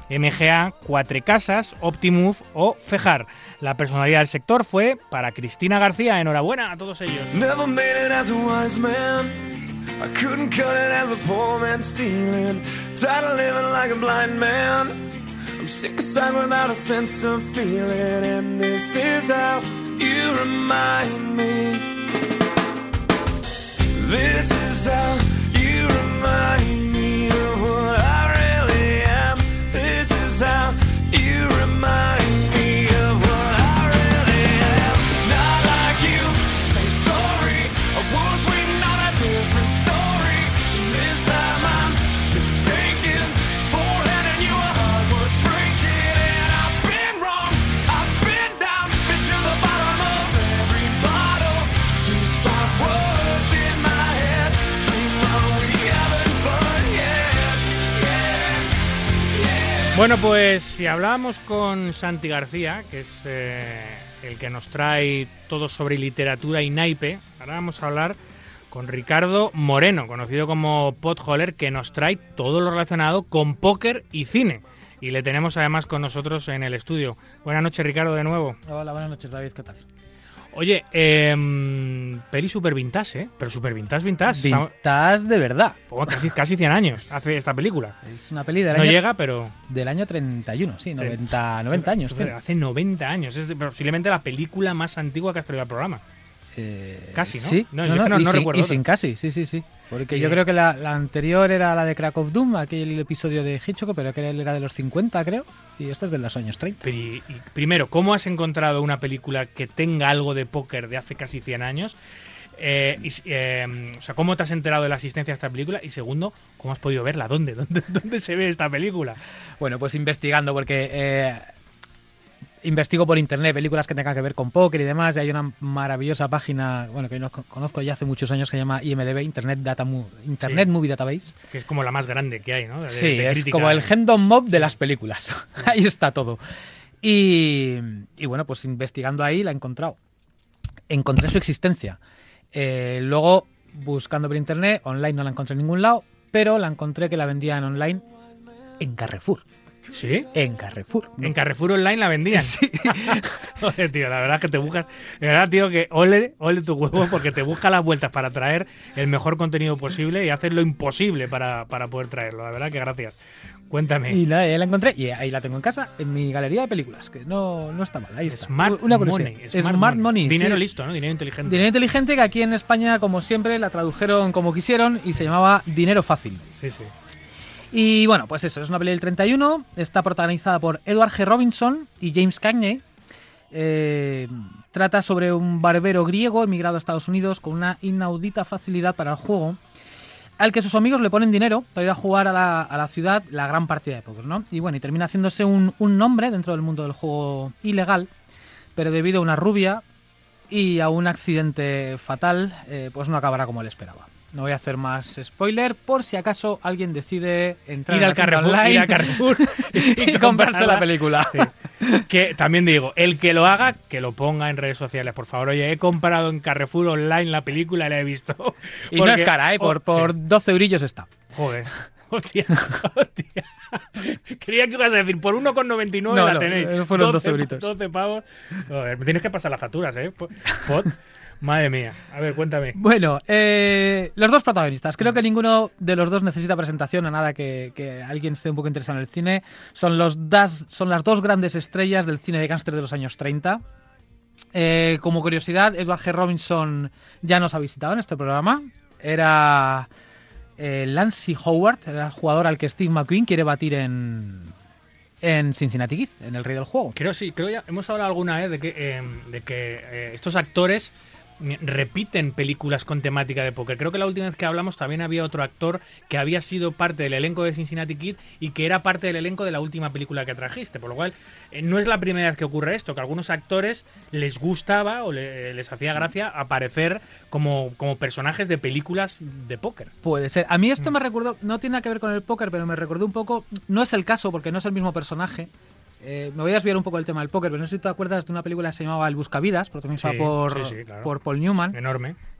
Y luego vino Paul Newman y Tom Cruise haciendo El color del dinero. Mm. El personaje de Paul Newman es Eddie Felson en las dos, es el Ah, mismo personaje. Vale, vale, vale. ¿Sabes que hay unos billares en, en Madrid, eh, en una paralela castellana, que son los Eddie Felson? Sí, pues, no, pues Sí. Eddie Felson es Sí. el nombre del personaje de, Claro, por eso, ahora, ahora caigo. ¿Por qué se llaman esos billares Eddie Felson? Por el personaje del color del Pues dinero. no es el caso porque no es el mismo personaje, pero me recordó porque podría serlo, porque aquí está Edward G. Robinson de jovencito empezando su carrera de jugador de póker y luego en Cincinnati Kid aparece como el jugador ya veterano y tal. Podría serlo, no es el mismo, pero solo podría serlo. James Cagney, pues eh, bueno, eh, es el gran actor, el malo por antonomasia en aquellos años de cine de gángsters sin, sin escrúpulos y capaz de hacer cualquier cosa, ¿no? Eh, antes de nada, de explicar un poco la peli, hay que, hay que poner un poco en antecedentes el contexto de la cinta, ¿no? Edward G. Robinson acababa de estrenar eh, Little Kaiser, eh, que fue la película que lo cata- catapultó como estrella de cine. Y James Cagney, que aparece en esta película como secundario y con, con poco diálogo, a la vez que estaba rodando esta película, estaba rodando Enemigo Público, que fue la película también que lo lanzó al estrellato. Eh, además, eh, por contextualizar también temporalmente, eh, hacía apenas tres años, en el 27, que se había estrenado, El Cantor de Jazz, que es la primera película sonora de la historia del cine. Tú fíjate. Eh, ¿Por qué todo esto es importante? Pues porque se nota mucho en la cinta que tiene muchos convencionalismos del cine mudo, eh, tanto en dirección, como en montaje, como, en interpretación. No en, vano, no en vano, el director, Alfred Green, se, llama, se llamaba, eh, en el momento de rodar Smart Money, tenía más películas mudas en su haber que películas sonoras. Y bueno, pues los movimientos de cámara, secuencias que acaban en un primer plano para posteriormente irse a un fundido a negro, esos movimientos un poco ridículos como rascarse la barbilla que tiene el, el protagonista, Roger Robinson, cuando quiere decir que está pensando. Eh, bueno, ahora podría parecer ridículo, pero hay que tener en cuenta que a, a qué época nos estamos refiriendo, ¿no? A- al tardío ya el cine mudo, los comienzos del cine No, sonoro. yo- yo enti- yo entiendo que, que para todos esos para el director por supuesto, pero para todos esos actores acostumbrados a hacer películas de cine mudo, empezar a hacer películas con su propia voz tenía que ser muy duro, eh, in- interpretativamente hablando, adaptarse, pero luego para el espectador tenía que ser durísimo porque acostumbrado el espectador a verle en pantalla y ponerle una voz imaginaria en su cabeza, escuchar por fin su voz real, que es un poco lo que nos pasa a nosotros que cuando eh, los que yo no porque lo- todo lo que todo el cine que veo lo veo en versión original pero el que no lo vea en versión original eh, cuando te ponen la voz del actor de verdad te pillas una sorpresa porque generalmente no se parece nada a la del doblaje Te puedo hablar de otro un momento de, de otra película donde se refleja muy bien esto. Eh, Cantando bajo la lluvia, no sé si te acuerdas de esa película, Sí, el musical claro. ese. gran Bueno, clásico pues está contando precisamente la historia de un rodaje de una película justo después de que rodaran El Cantor de Jazz. Eh, iba a ser un musical sonoro, bueno, aquello tal. ¿Qué pasa? Hay una de las la película está rodada en los años 60 por ahí, pero bueno, está basada en esa época. Una de las actrices famosas que pasa del mudo al sonoro en esa película hacen como que la tienen que doblar porque la voz que tiene, claro, en el cine mudo era maravillosa, guapísima y tal, pero cuando se pone a hablar tiene una voz de pito que no hay quien la aguante. sí sí Y pues imagino que para el espectador también algo parecido es lo que tú comentas. No tiene que pasar algo así, ¿no? que, Es- que- que la voz de Pito al final o la voz o la voz grave eh, al final no pasa nada si la si la linkas desde el primer momento a esa actriz Anda aquí, todos recordamos actrices con voces muy estridentes españolas que no ha habido ni- Morales, por ejemplo. Morales o Verónica Forqué por ejemplo Mm. hay hay alguna una serie tal pero que no hay ningún problema porque es su voz y siempre la he relacionado con ella pero claro esto es muy distinto de repente tiene una voz más eh, eh, rara de lo normal a lo mejor choca mucho al espectador no gusta y entonces pues pues pues la Claro. la doblan. Y, y, eh, bueno, pues eh, a, a- a pesar de que Smart Money estuvo nominada al mejor guion original, a los Oscars a los Oscars, sí, eh, yo reconozco que en algún momento me perdí, sobre todo hacia la mitad de la película. Eh, la película tiene hora y 20 de duración, pues eso, más o menos cuando llevaba 40 minutos o algo así. eh, no entendía cómo el protagonista había llegado a una situación. eh, es como no hay ningún tipo de transición, ¿no? De repente eh, pierde una partida y de repente está como jugando otra vez, como habiéndose recuperado y demás, y no hay, no hay ninguna explicación, no hay ninguna transición, ni nada. Dices, ¿qué es lo que ha pasado? ¿En qué ciudad está? ¿Ha vuelto al pueblo? ¿No ha vuelto al pueblo? No lo entendía muy bien. ¿no? Eh, bueno, también esto lo achaco un poco al cine que se hacía en la época. Eh, eh, claro, la película duraba y 20, mm, no hay tiempo tampoco como para, como explayarse demasiado, ¿no? Eh, lo que sí que ya no tiene que ver con el cine de la época es cómo se construye el personaje, por ejemplo, de, de Nick el Barbero Benicelos, que es el personaje que interpreta eh, Edward G. Robinson. Eh, para ser un pequeño gángster que se dedica luego al, juego, al juego ilegal, es un personaje bueno. O sea, no quiere hacer daño a nadie, ni a quien le engaña, que perdona al momento a las traiciones. Como digo Gaster. Claro, eh, no tiene nada que ver con el personaje que le hizo famoso, ¿no? El de Little Kaiser, que es mucho más oscuro, violento y sin escrúpulos. Parece como si hubieran querido hacer una película de gángster, pero como para todos los públicos, ¿no? No hay evoluciones en los personajes, sus personalidades, sus personalidades quedan muy fijas y claras desde el principio y de ahí no se mueven, ¿no? Dicho esto, bueno, la historia es entretenida y con sentido del humor. Y no se hace pesada. Todo pasa muy rápido. Claro que, como ya he comentado, pues dura 80 minutos. Eh, nada que ver con las tendencias actuales de películas durando dos horas y pico, que a veces se, eternizan un, poco, ¿no? En cuanto a la interpretación, pues eh, sin duda Robinson está dos, dos peldaños por encima de los demás. También es cierto que es el protagonista absoluto de la historia. Pero desde luego, aparte del esfuerzo que debió suponerle el limitar el acento griego, que se nota mucho en, la película, es muy gracioso, eh, ese carácter mediterráneo, porque él es griego, de, de, de echado para adelante, lo borda, ¿no? Es, está siempre como muy... Pues eso, es- soy el rey del mambo, ¿no? Yo. Es verdad que está sobreactuado, él y todo el elenco, pero como ya te he dicho antes, es debido a la forma de interpretar que había en aquellos tiempos. Sí, sí. En el Que cine la mudo- que, que era la que gustaba, además. Claro, en el cine mudo había que dejar muy claras las intenciones y relaciones de los personajes, porque no había un diálogo que la apoyara. Claro, Únicamente claro. había unos carteles Los que te gestos decían, eran claro. fundamentales. Y todo eso se nota, ¿no? Se nota que venían un poco de ahí todavía. Eh, de hecho, eh, se nota la evolución de su interpretación en el rey del juego, por ejemplo. No tiene nada que ver. La interpretación que hace en el rey del juego con la que hace aquí. 20 años después. Efectivamente. 30, 30 y algo años después. Mm. Em, Que juegan. allí, eh, en cuanto al póker, pues mayoritariamente juegan Five Car Stud. Claro, el que, se- el que se- el que se jugaba en la época. Eh, Se juega en la boca, que es el antecesor del Seven Car Stud, que por ejemplo, volvemos a Cincinnati Kid, ese Sí, que sí. juega. Eh, aunque hay un momento en la película que el barbero reta a un timador y le dice, juega, elige tú el juego que quieras, y empieza a nombrarle juegos.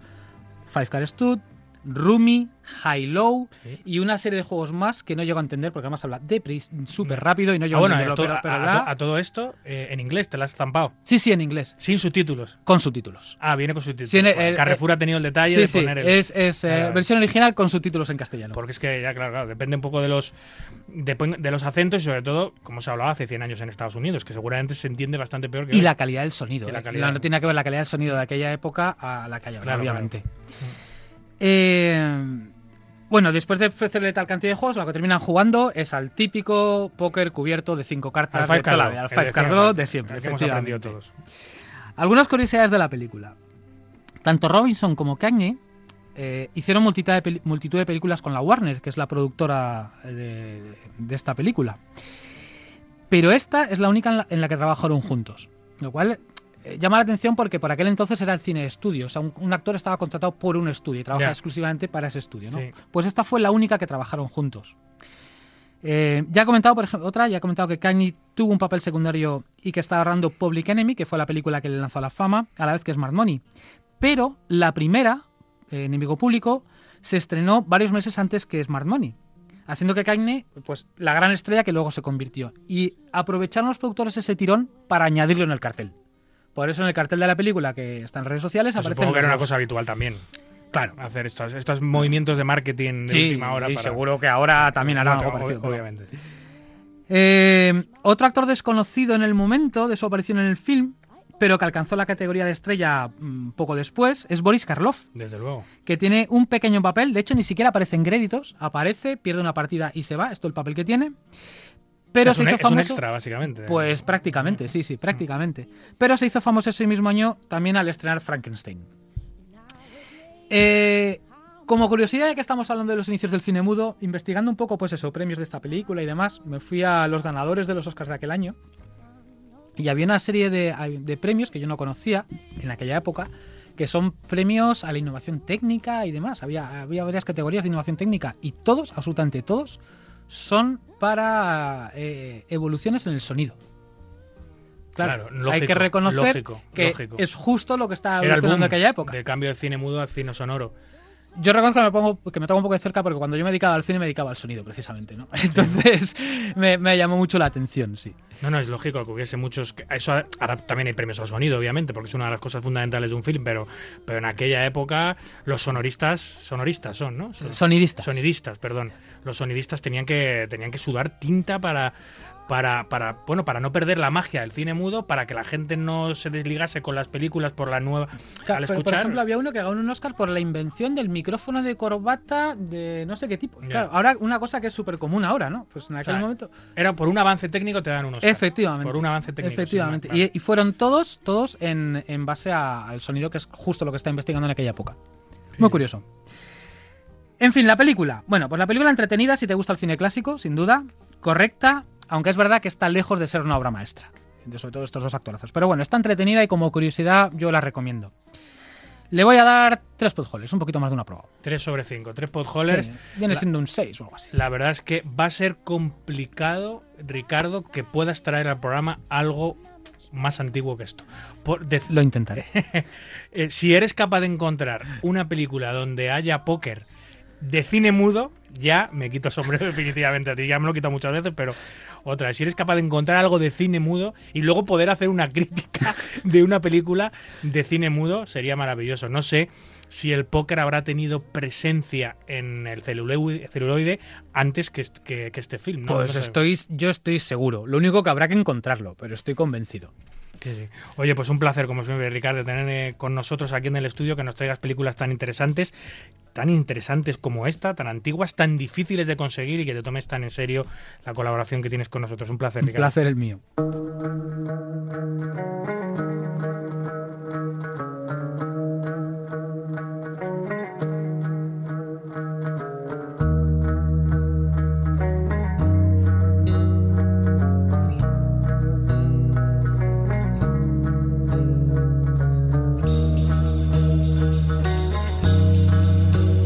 Estás escuchando Marca Póker con David Luzago.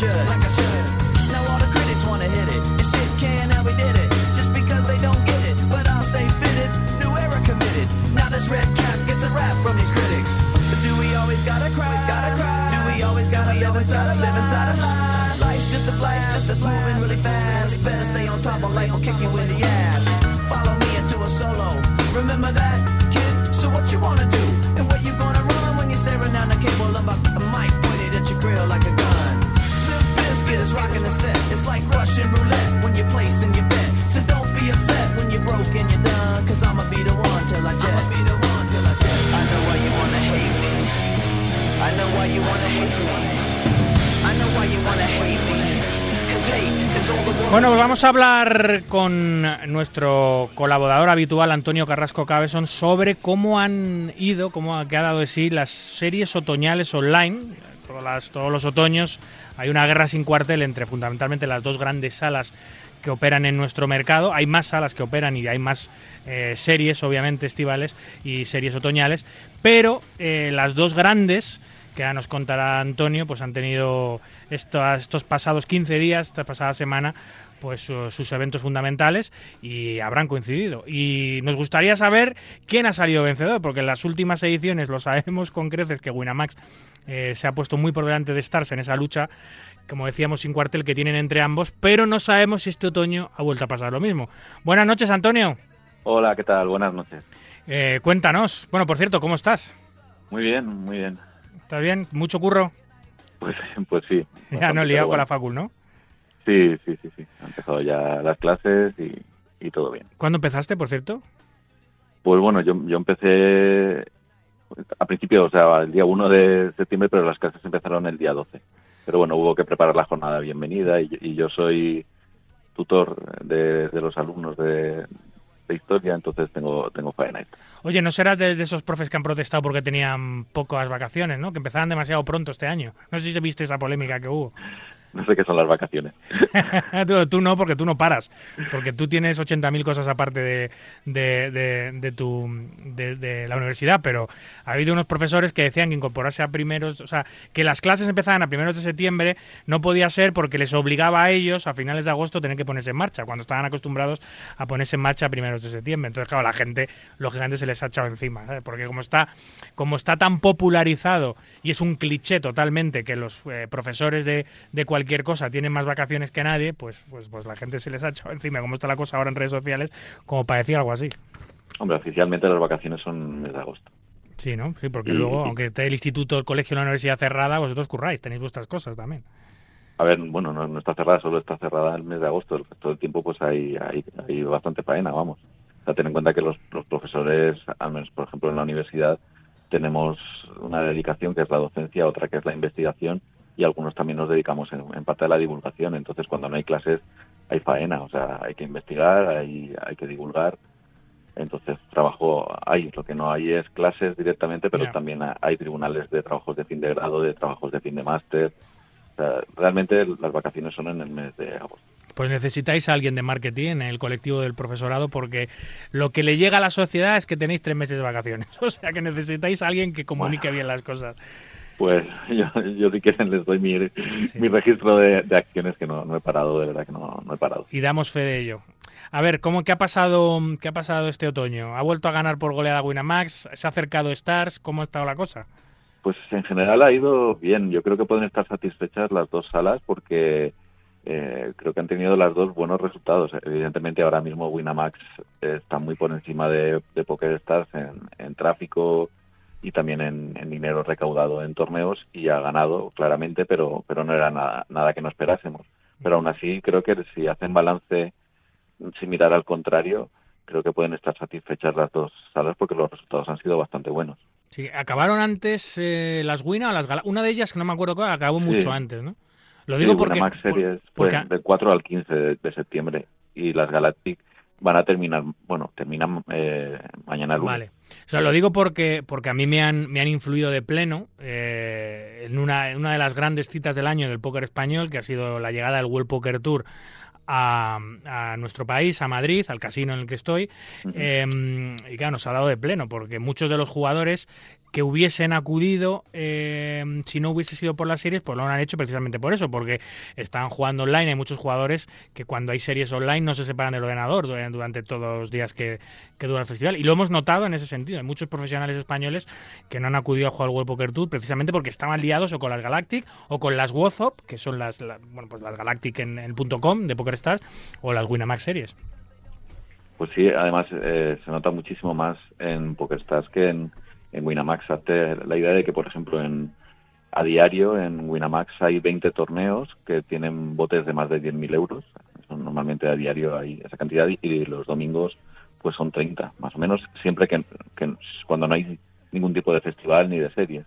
Y en PokerStars eh, a diario hay tres torneos que superan los 10.000 euros, de bote y los fines de semana pues se acerca a 9 o 10. O sea que, que para PokerStars las Galactic Series eran muy importantes porque han sido muchos torneos con, con botes de más de 10.000 euros y para ellos pues ha sido como un- una especie de, de renacimiento de- o de captación otra vez de, de los jugadores. Sí, Por eso ha, ha habido torneos muy muy interesantes en, en las dos series. Es, es, es una de las fórmulas también que tienen las salas de, de, de volver a, a meter a los jugadores en, el lobby, ¿no? A a veces puedes perder el interés de jugar los torneos diarios o puedes acercarte más a los casinos, puedes dejar de jugar, pero cuando llega la hora de unas grandes series, pues todo el mundo se pone el mono de trabajo y a todo el mundo le apetece participar porque sabes que los torneos son buenos, que las estructuras son buenas y que los premios son grandes. De hecho, si te fijas, en- hay un dato que es muy interesante seguir, que es el, los torneos con overlay, es decir, los torneos que no llegan a recaudar el garantizado inicial puesto por la sala. Sí. Y eso indica pues si ha habido tráfico o no ha habido tráfico. Y, el, y los datos han sido muy buenos para las dos salas. En las Galactic Series de PokerStars ha habido 12 torneos con overlay de 199, es decir, un Sí. 6%, Sí, sí. que es, es una ratio Nada, muy baja nada. muy muy baja y en las Winamax series pues pueden estar todavía más más contentos porque ha habido solo seis torneos con overlay de 211 Tú fíjate. un 2,84% o sea que, que no han tenido o sea han cubierto los garantizados en prácticamente todos los torneos Y Sí, eso sí, y, no- y no son garantizados que digan, gran "No, es, que, es que no asumen riesgo, es que lo hacen sobre seguro, ¿no? Los garantizados de, de ambos, de ambas series son grandes, son grandecitos, o sea, se la juegan en todos los torneos, lo que pasa es que lo hacen muy bien. Bueno, estamos hablando de las Galactic Series, han sido 200, bueno, van a ser porque acaban mañana, 210 eventos con 8,5 millones de euros garantizados para premios y van a llegar eh, bastante más bastante más lejos. Yo creo que van a superar quizá quizá en torno a los 11 millones y medio, es decir, muy bien, de, de- de recaudaciones totales. Y en las Winamax Series el garantizado era mayor, eran más de 17 millones y medio de euros en 211 eventos y han llegado a superar los 24 millones de euros en, en premios. O sea que, bueno, pues las cifras son, son muy, muy, muy buenas. Yo, yo esto siempre te lo digo, Antonio, cada vez que hablamos de, de- de- de series, de rivalidad entre Stars y, y Wina, siempre te lo digo, pero yo es que yo es que sigo flipando, ¿no? Que, que, que, que haya, que haya sido capaz una sala de meterse, de colarse en el mercado español y hacerle frente a, a- Stars, que, que, que no, eso no existía, era imposible, nadie podía pensar eso, ¿qué sala iba a hacer eso?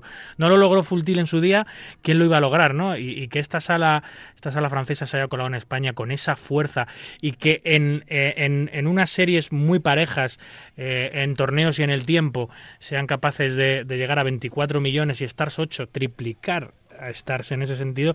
Yo de verdad que sigo, que no salgo de mi asombro eh, lo que ha conseguido Winamax en España, cómo lo ha conseguido, cómo lo sigue afianzando, afianzando es, eh, es algo digno de estudio, eh, a nivel de empresa, de marketing, de publicidad lo que ha conseguido. A ver, yo podría decir, no, es culpa Yo- de es culpa de Marca Póker, de- porque está sponsorizado por Winamax y nosotros llegamos a tantos No, no, hogares yo no eh, tengo españoles. interés en absoluto. O sea, yo soy absolutamente imparcial y yo creo que hay una clave que es clarísima. O sea, cuando, cuando empezó el mercado regulado, porque esta era prácticamente la, monopolística, pero tenía un porcentaje muy elevado del mercado. Sí, prácticamente monopolio.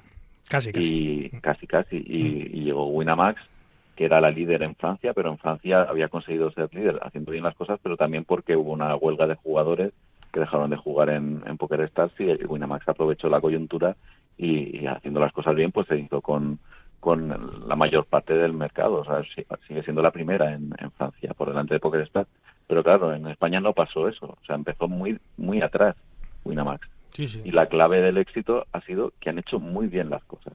Muy, muy bien las cosas. Sí, Y yo- lo digo yo que soy, que soy imparcial, o sea, yo no tengo Yo- ningún... Yo cuando veía, cuando veía, claro, a nosotros nos decían, Winamar no estaba operando en nuestro país y nos decían, no, hay una sala en Francia que, que está por encima de Stars. Y decíamos, bueno, claro, es una sala francesa, en Francia son muy franceses, eh, les gusta mucho lo suyo eh, y, han, y han convertido a su marca, a, su- a la empresa de juego de su país, pues han dicho por nuestros cuyons que esta va a ser líder.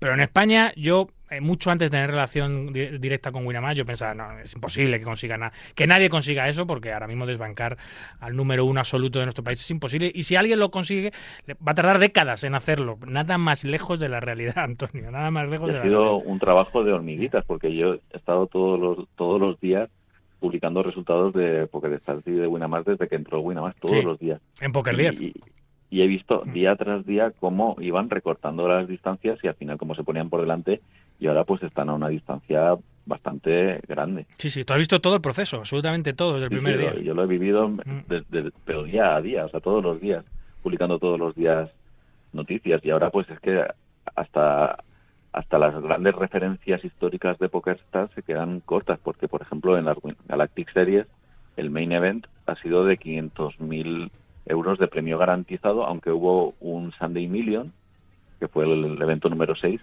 que llegó a 1,1 millones de, de euros de, de bote que parece una cantidad que es una animalada porque el Million es. pues es el torneo más importante Sí, eh, de la historia del póker online, creo yo, del torneo regular.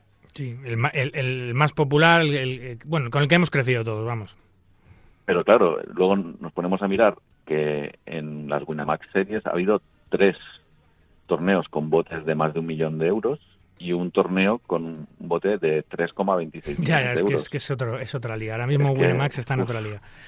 Tremendo. Sí, sí, sí, sí. Es, es algo, es algo espectacular. Por cierto, que ahora, ahora no, ahora eh, no solo es mm, póker online, también tiene póker en vivo, tiene varios eventos, tiene el Winamax Poker Tour, que es el, el evento, el circuito que hace en España, que es gratuito, es una pasada. El la próxima semana hablaremos con Alex Hernando sobre eso, pues es un, un tour completamente gratuito, no inviertes ni un solo euro en jugarlo. Y, mm, y, y luego tienen los, los Open, los Winamax Poker Open, que tiene este año iba a tener tres, al final solo tiene dos. El de Torlodones en Madrid, ahora en Bratislava, que estaré yo ahí, por cierto, me voy el, el Va a martes. ser una, es una apuesta arriesgada porque Eslovaquia no es Torrelodones, está lejos. Pero, Pero- pero, bueno, va yo creo que va a ser un éxito, ya Pero- veremos. Esta pero- semana estaremos pendientes. Mira, eh, cero riesgo, ¿sabes por qué? Porque Dublín se ha cancelado, que el Winamax Poker Open de Dublín, que es el- uno de los históricos Opens de este año se puede hacer porque el, el City West, donde es el, el resort donde está, donde se suele eh, celebrar, está ocupado por refugiados ucranianos desde hace meses, eh, por lo cual este año se ha suspendido. Entonces, claro, toda la demanda que había para Dublín se va a unir, porque la el último Open ahora mismo es en Bratislava. Y ya me decían, me decían eh, hace unas semanas aquí en Madrid que estuvieron haciendo unas historias en Aranjuez, la gente de Winamax me comentaban que ya había casi 800 paquetes de Main Event vendidos.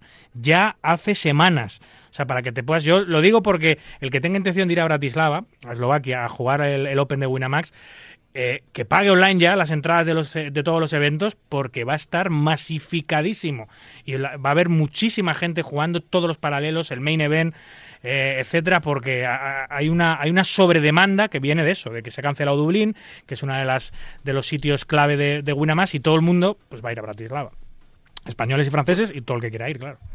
Ya sé que no, que no son buenos tiempos pero, y que estamos en crisis, pero es que Bratislava está en una situación geográficamente estratégica. O Sí. sea, está a, a muy poquito de Budapest, de Viena, de Praga, de, de la zona de Bohemia, que son zonas increíbles para, para visitar cogiendo un autobús. Es decir, o sea, la gente que vaya a Bratislava puede hacer eh, turismo barato si quiere sitios que son absolutamente espectaculares. Es un sitio, Bratislava es que está en el mismo centro de Europa. Sí, sí. Vamos, eh, ya te digo que la, próxima semana vamos a hablar bastante en profundidad del, del Open de, de Winamax en Bratislava, pero ahora, ahora dentro de nada, dentro de un ratito, vamos a hablar con Francisco Fernández, que, que se ha llevado a un grupo de españoles para allí, ha creado un circuito, el Vamos Poker Tour, también en Bratislava. Eh, Francisco es un tipo listo, ha aprovechado la, la fecha de, de Winamax eh, para ponerse él por delante y aprovechar toda esa, esa, esa querencia ¿no? de los jugadores que van a jugar algunas Poker Tour para que vayan un po- eh, Open, perdón, para que vayan un poquito antes a jugar el, circuito de, de, de- de Kiku. Y bueno, ahora hablaré con él, a ver cómo le ha ido. Creo que le han, ido muy bien, los números del main event son muy buenos, la gente está muy contenta. Y Bratislava, de repente, eh, Antonio, ha aparecido en el mapa del póker europeo. Cuando pensábamos que el centro de Europa estaba solo gobernado por la República Checa y por la bella localidad de Rozvadov, de repente ha aparecido Bratislava eh, y ha dicho, ha pegado un puñetazo en la mesa ha dicho, no, no, aquí también hay póker, somos el centro de Europa, nosotros también tenemos que eh, te- queremos tener grandes torneos. Así que, ojo, Desde luego ojo. va a haber un seguimiento mediático ba- bastante Sí. grande. Por nuestra parte va a ir Arturo Patiño, también estará también, allí vaya. co- trabajando con Winamax, Sí, Antonio Romero, Antrodax. o todo También, qué maravilla, vamos a estar allí pero todos. Fichado, fichado temporalmente por, por Winamax para trabajar allí con ellos, o sea que va a haber mucha gente, muchos medios de comunicación también presentes en Bratislava y, y bueno, pues afortunadamente vuelve Winamax también al, al vivo porque era algo que, que hacía falta Sí, y, sí. ya, ya sabemos que el vivo ha renacido con muchísima fuerza. Tienes Y- que venirte, Antonio. españoles- Tienes que venirte a Madrid a jugar Winamax Poker Tour de Aranjuez. Yo te consigo, te consigo una wildcard para que la Sí, juegues. sí, pues Claro. el problema ya sabes que no es Ya. que no tenga ganas, es que lo tengo muy difícil. Ya, ya, ya, macho. No, no- no- no soy capaz ¿eh? de, de traerte a Madrid a jugar al póker, ¿eh? Da, igual lo que te ofrezca y te invite que tienes que venir un día, hombre, tienes que venir un día. Bueno, tú ya sabes ver, que el día que quieras ya lo venir organizaremos. estás sí, completamente yo- yo- invitado. Yo te avisaré. Una, una- un detalle que, que quería comentarte sobre las Galactic Series en concreto, y es que como conocemos las procedencias o las o, o los lugares de Sí. residencia de los jugadores, pues hasta hasta la noche del domingo, no te no cuento los resultados de, del, de- del domingo de hoy porque todavía hay torneos que no habían terminado. Eh, hasta la noche del domingo se habían disputado 199 torneos de los 210 del programa y España iba líder de la clasificación por países con 47 victorias por delante de Francia con 46. Está muy muy justito todo. Muy igualado. ¿Y, y el tráfico cómo está? Tú dirías que hay más franceses jugando que españoles, ¿no? Seguramente. Pues pues no lo sé muy bien. En Winamax tengo la impresión de que sí, pero en PokerStars yo creo que está bastante igualado. También es bastante curioso que la tercera potencia, to- quizá pienses que es Portugal, pero la, en, en victorias eh, con 40 está Brasil. Portugal ha bajado a 24, o sea, ha habido un bajón en Portugal en, en éxitos, Ya.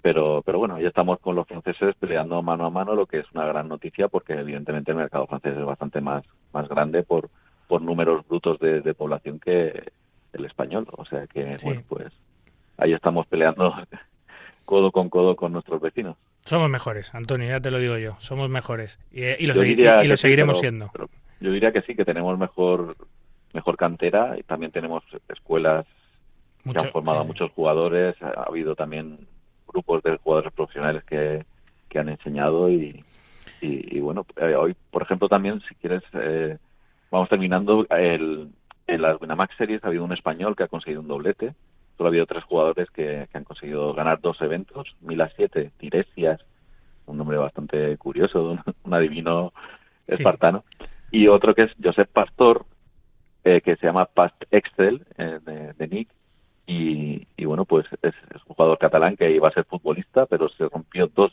eh, dos veces los ligamentos cruzados de la rodilla. Pero, pero ¿cómo te enteras de esas cosas, Antonio? Y pues una entrevista de, que, ha hecho, que ha publicado Winamax. todo- Vale, vale, vale. esto no tiene truco. Y bueno, descu- descubrió el póker a los 23 años y ahora tiene 33. Y bueno, empezó desde los microlímites, subió hasta los torneos de 5 y 10 euros. Y luego ya pues empezó a frecuentar escuelas. Y gracias a la formación en, en, en las escuelas, sobre todo en una de ellas, que es bastante conocida, pues ha crecido.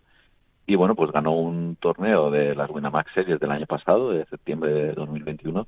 Y pues en esta ocasión, en las de 2022, pues ha ganado dos torneos, que es el jugador que más torneos ha ganado.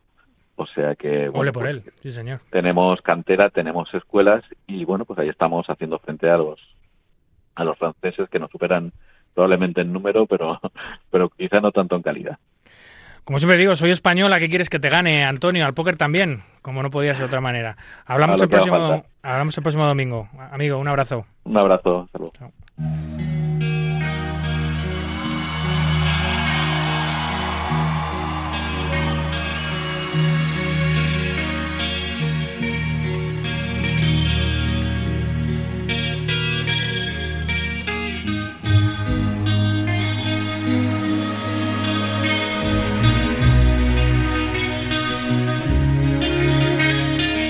Escuchas Marca Póker, el deporte rey de tréboles.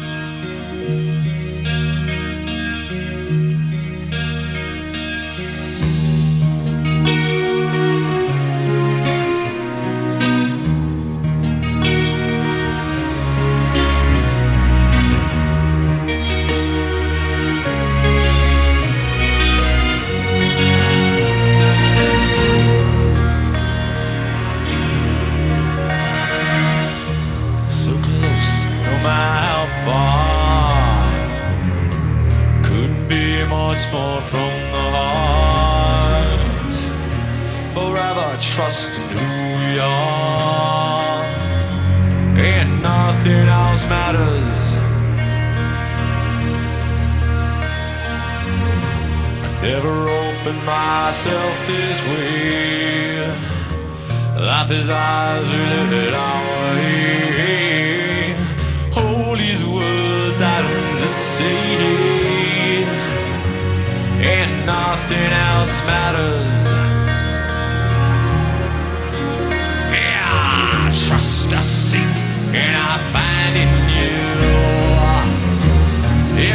Bueno, pues como hacemos todos los domingos a última hora del programa, hacemos un rápido repaso de los torneos live más importantes que se desarrollan en nuestra geografía, pero también de los torneos españoles más importantes que se desarrollan fuera, como es el caso de nuestro invitado esta noche, Francisco Fernández, eh, que hablábamos hace un rato con Antonio, que se ponía la mochila y se marchaba a Bratislava a descubrir el póker eslovaco.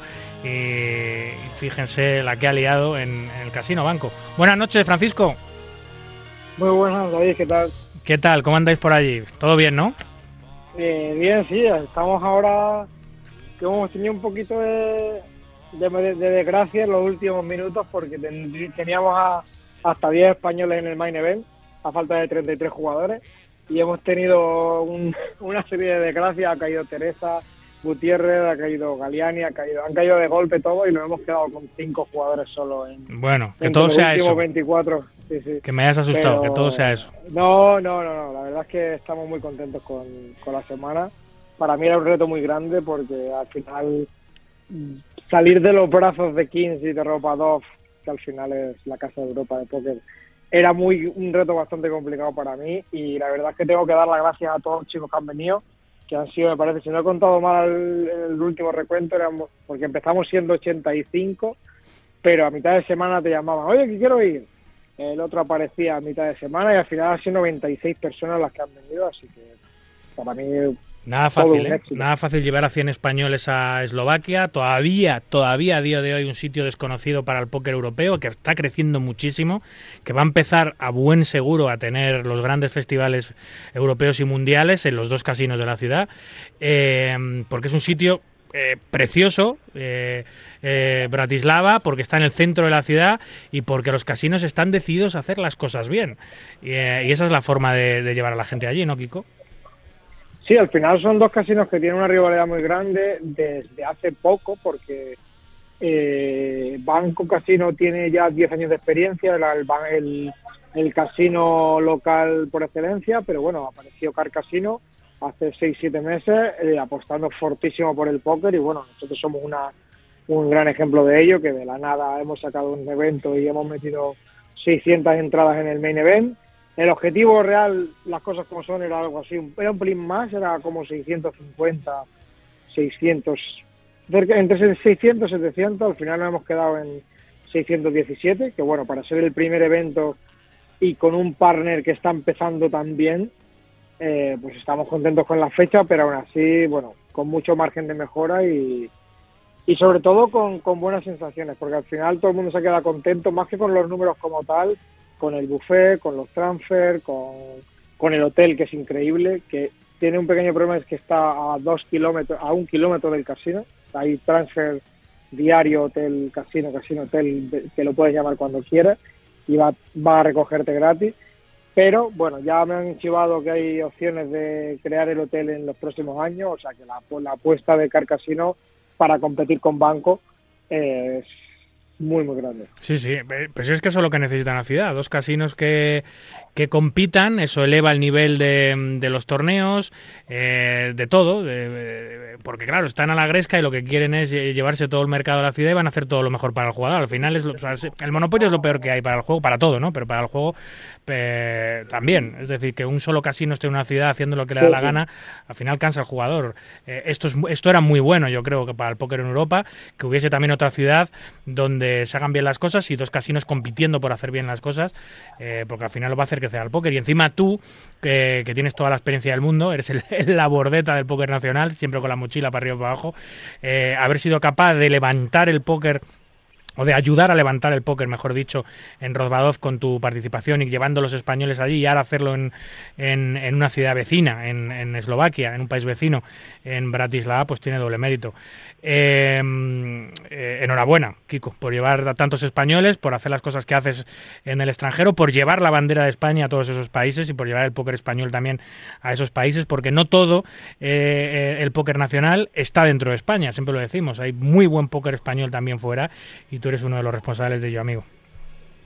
Ah, muchas gracias. Yo por mi parte al final eh, siempre he dicho, sobre todo desde mi vuelta, que la idea mía era intentar hacer algo diferente. No quiero volver a... O sea, para hacer un torneo en España de 500 euros ya tenemos un espectacular CNP. Para hacer uno de 250 el SPF está haciendo las cosas muy bien. Para tener uno con una estructura muy buena tenemos la LNP. O sea, no quiero ser uno más como ellos, sino intentar hacer algo diferente. Por lo tanto, eh, la idea mía era traer a un casino nuevo, a un sitio nuevo que, en el que te ofrecen prácticamente todo. Si, desde que te bajas del avión puedes tener todo gratis, porque tienes el buffet en el, el desayuno en el casino, en el hotel, luego tienes el casino también abierto eh, 10 horas al día de 3 a 3 y entre semana de, una, de 3 a 1.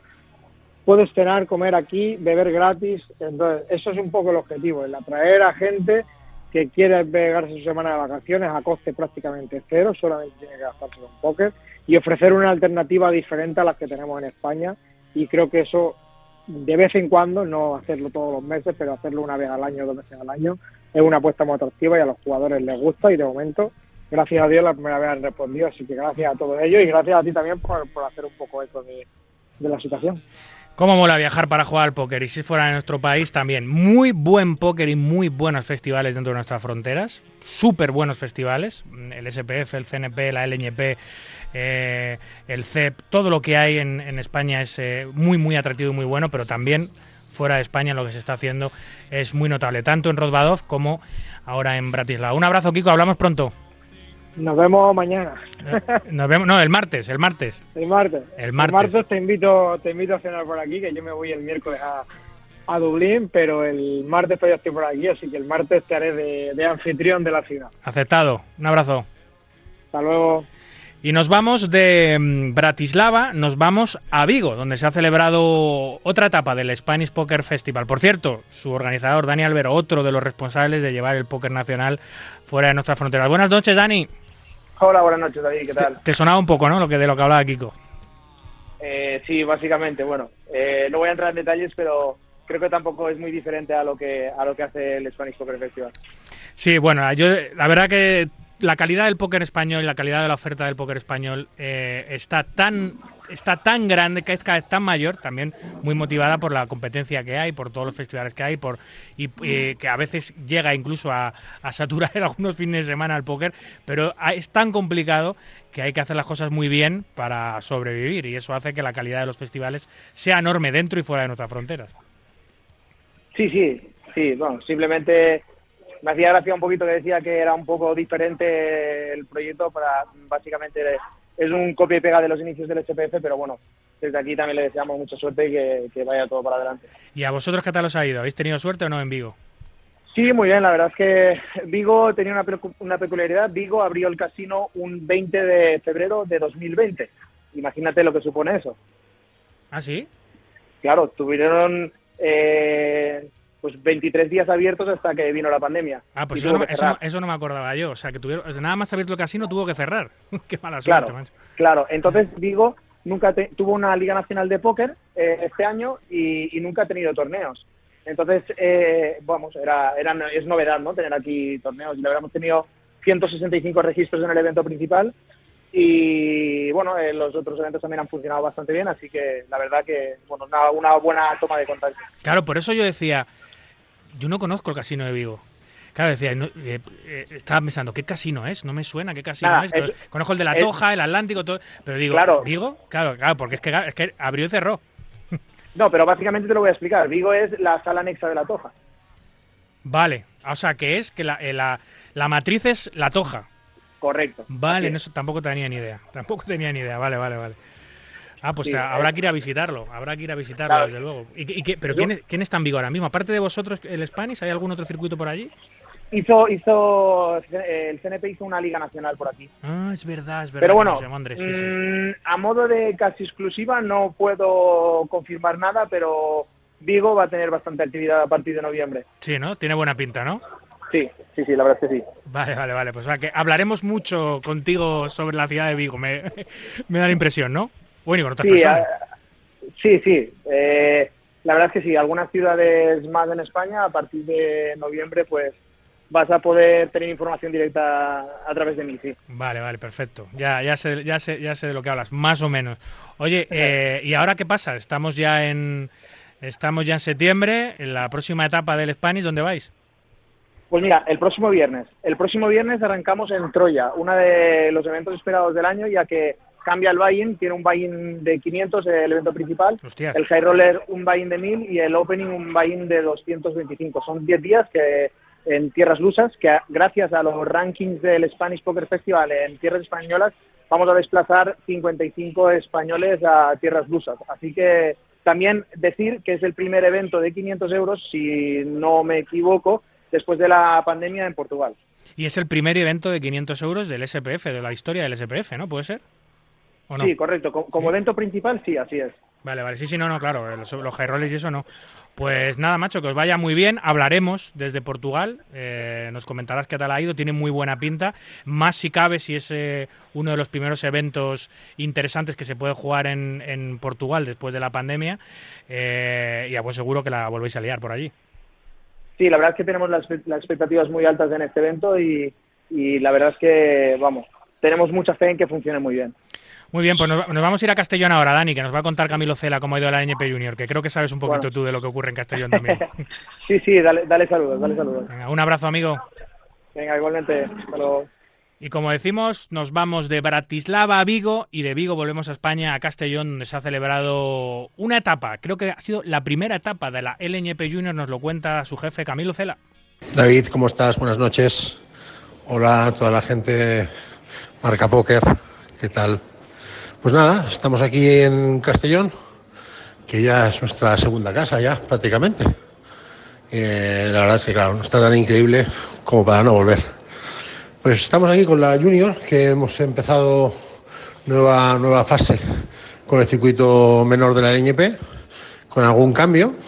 Hemos aplicado la misma estructura que la grande, bajando el ballena a 200 y pues, cambiando algún paralelo, haciendo algún invento. Bueno, ya sabes, nosotros, quietos no nos quedamos, siempre nos gusta inventar. Y la verdad es que muy contentos. Eh, han jugado 103 el evento principal, los paralelos, el de ayer funcionó muy bien y el de hoy ya se está animando, ya ha empezado con dos mesas. Así que nada, y y lo mejor, el ambiente, que parece ya generalizado, de risas, de buen rollo. eh, la gente viene y se lo pasa bien. Y pues es lo que más nos llena, la verdad. Así que nada, esperando tener ya nuevas etapas, a ver si podemos ir cerrando el calendario de este circuito. Y os iremos informando. Y a ti, como siempre, gracias por el apoyo y el altavoz que nos brindas. Un abrazo muy grande. Gracias a ti, Camilo. Decía que de, de Bratislava a Vigo y de Vigo a España no, de Bratislava a Vigo y de Vigo a Castellón, que parece que son dos países distintos.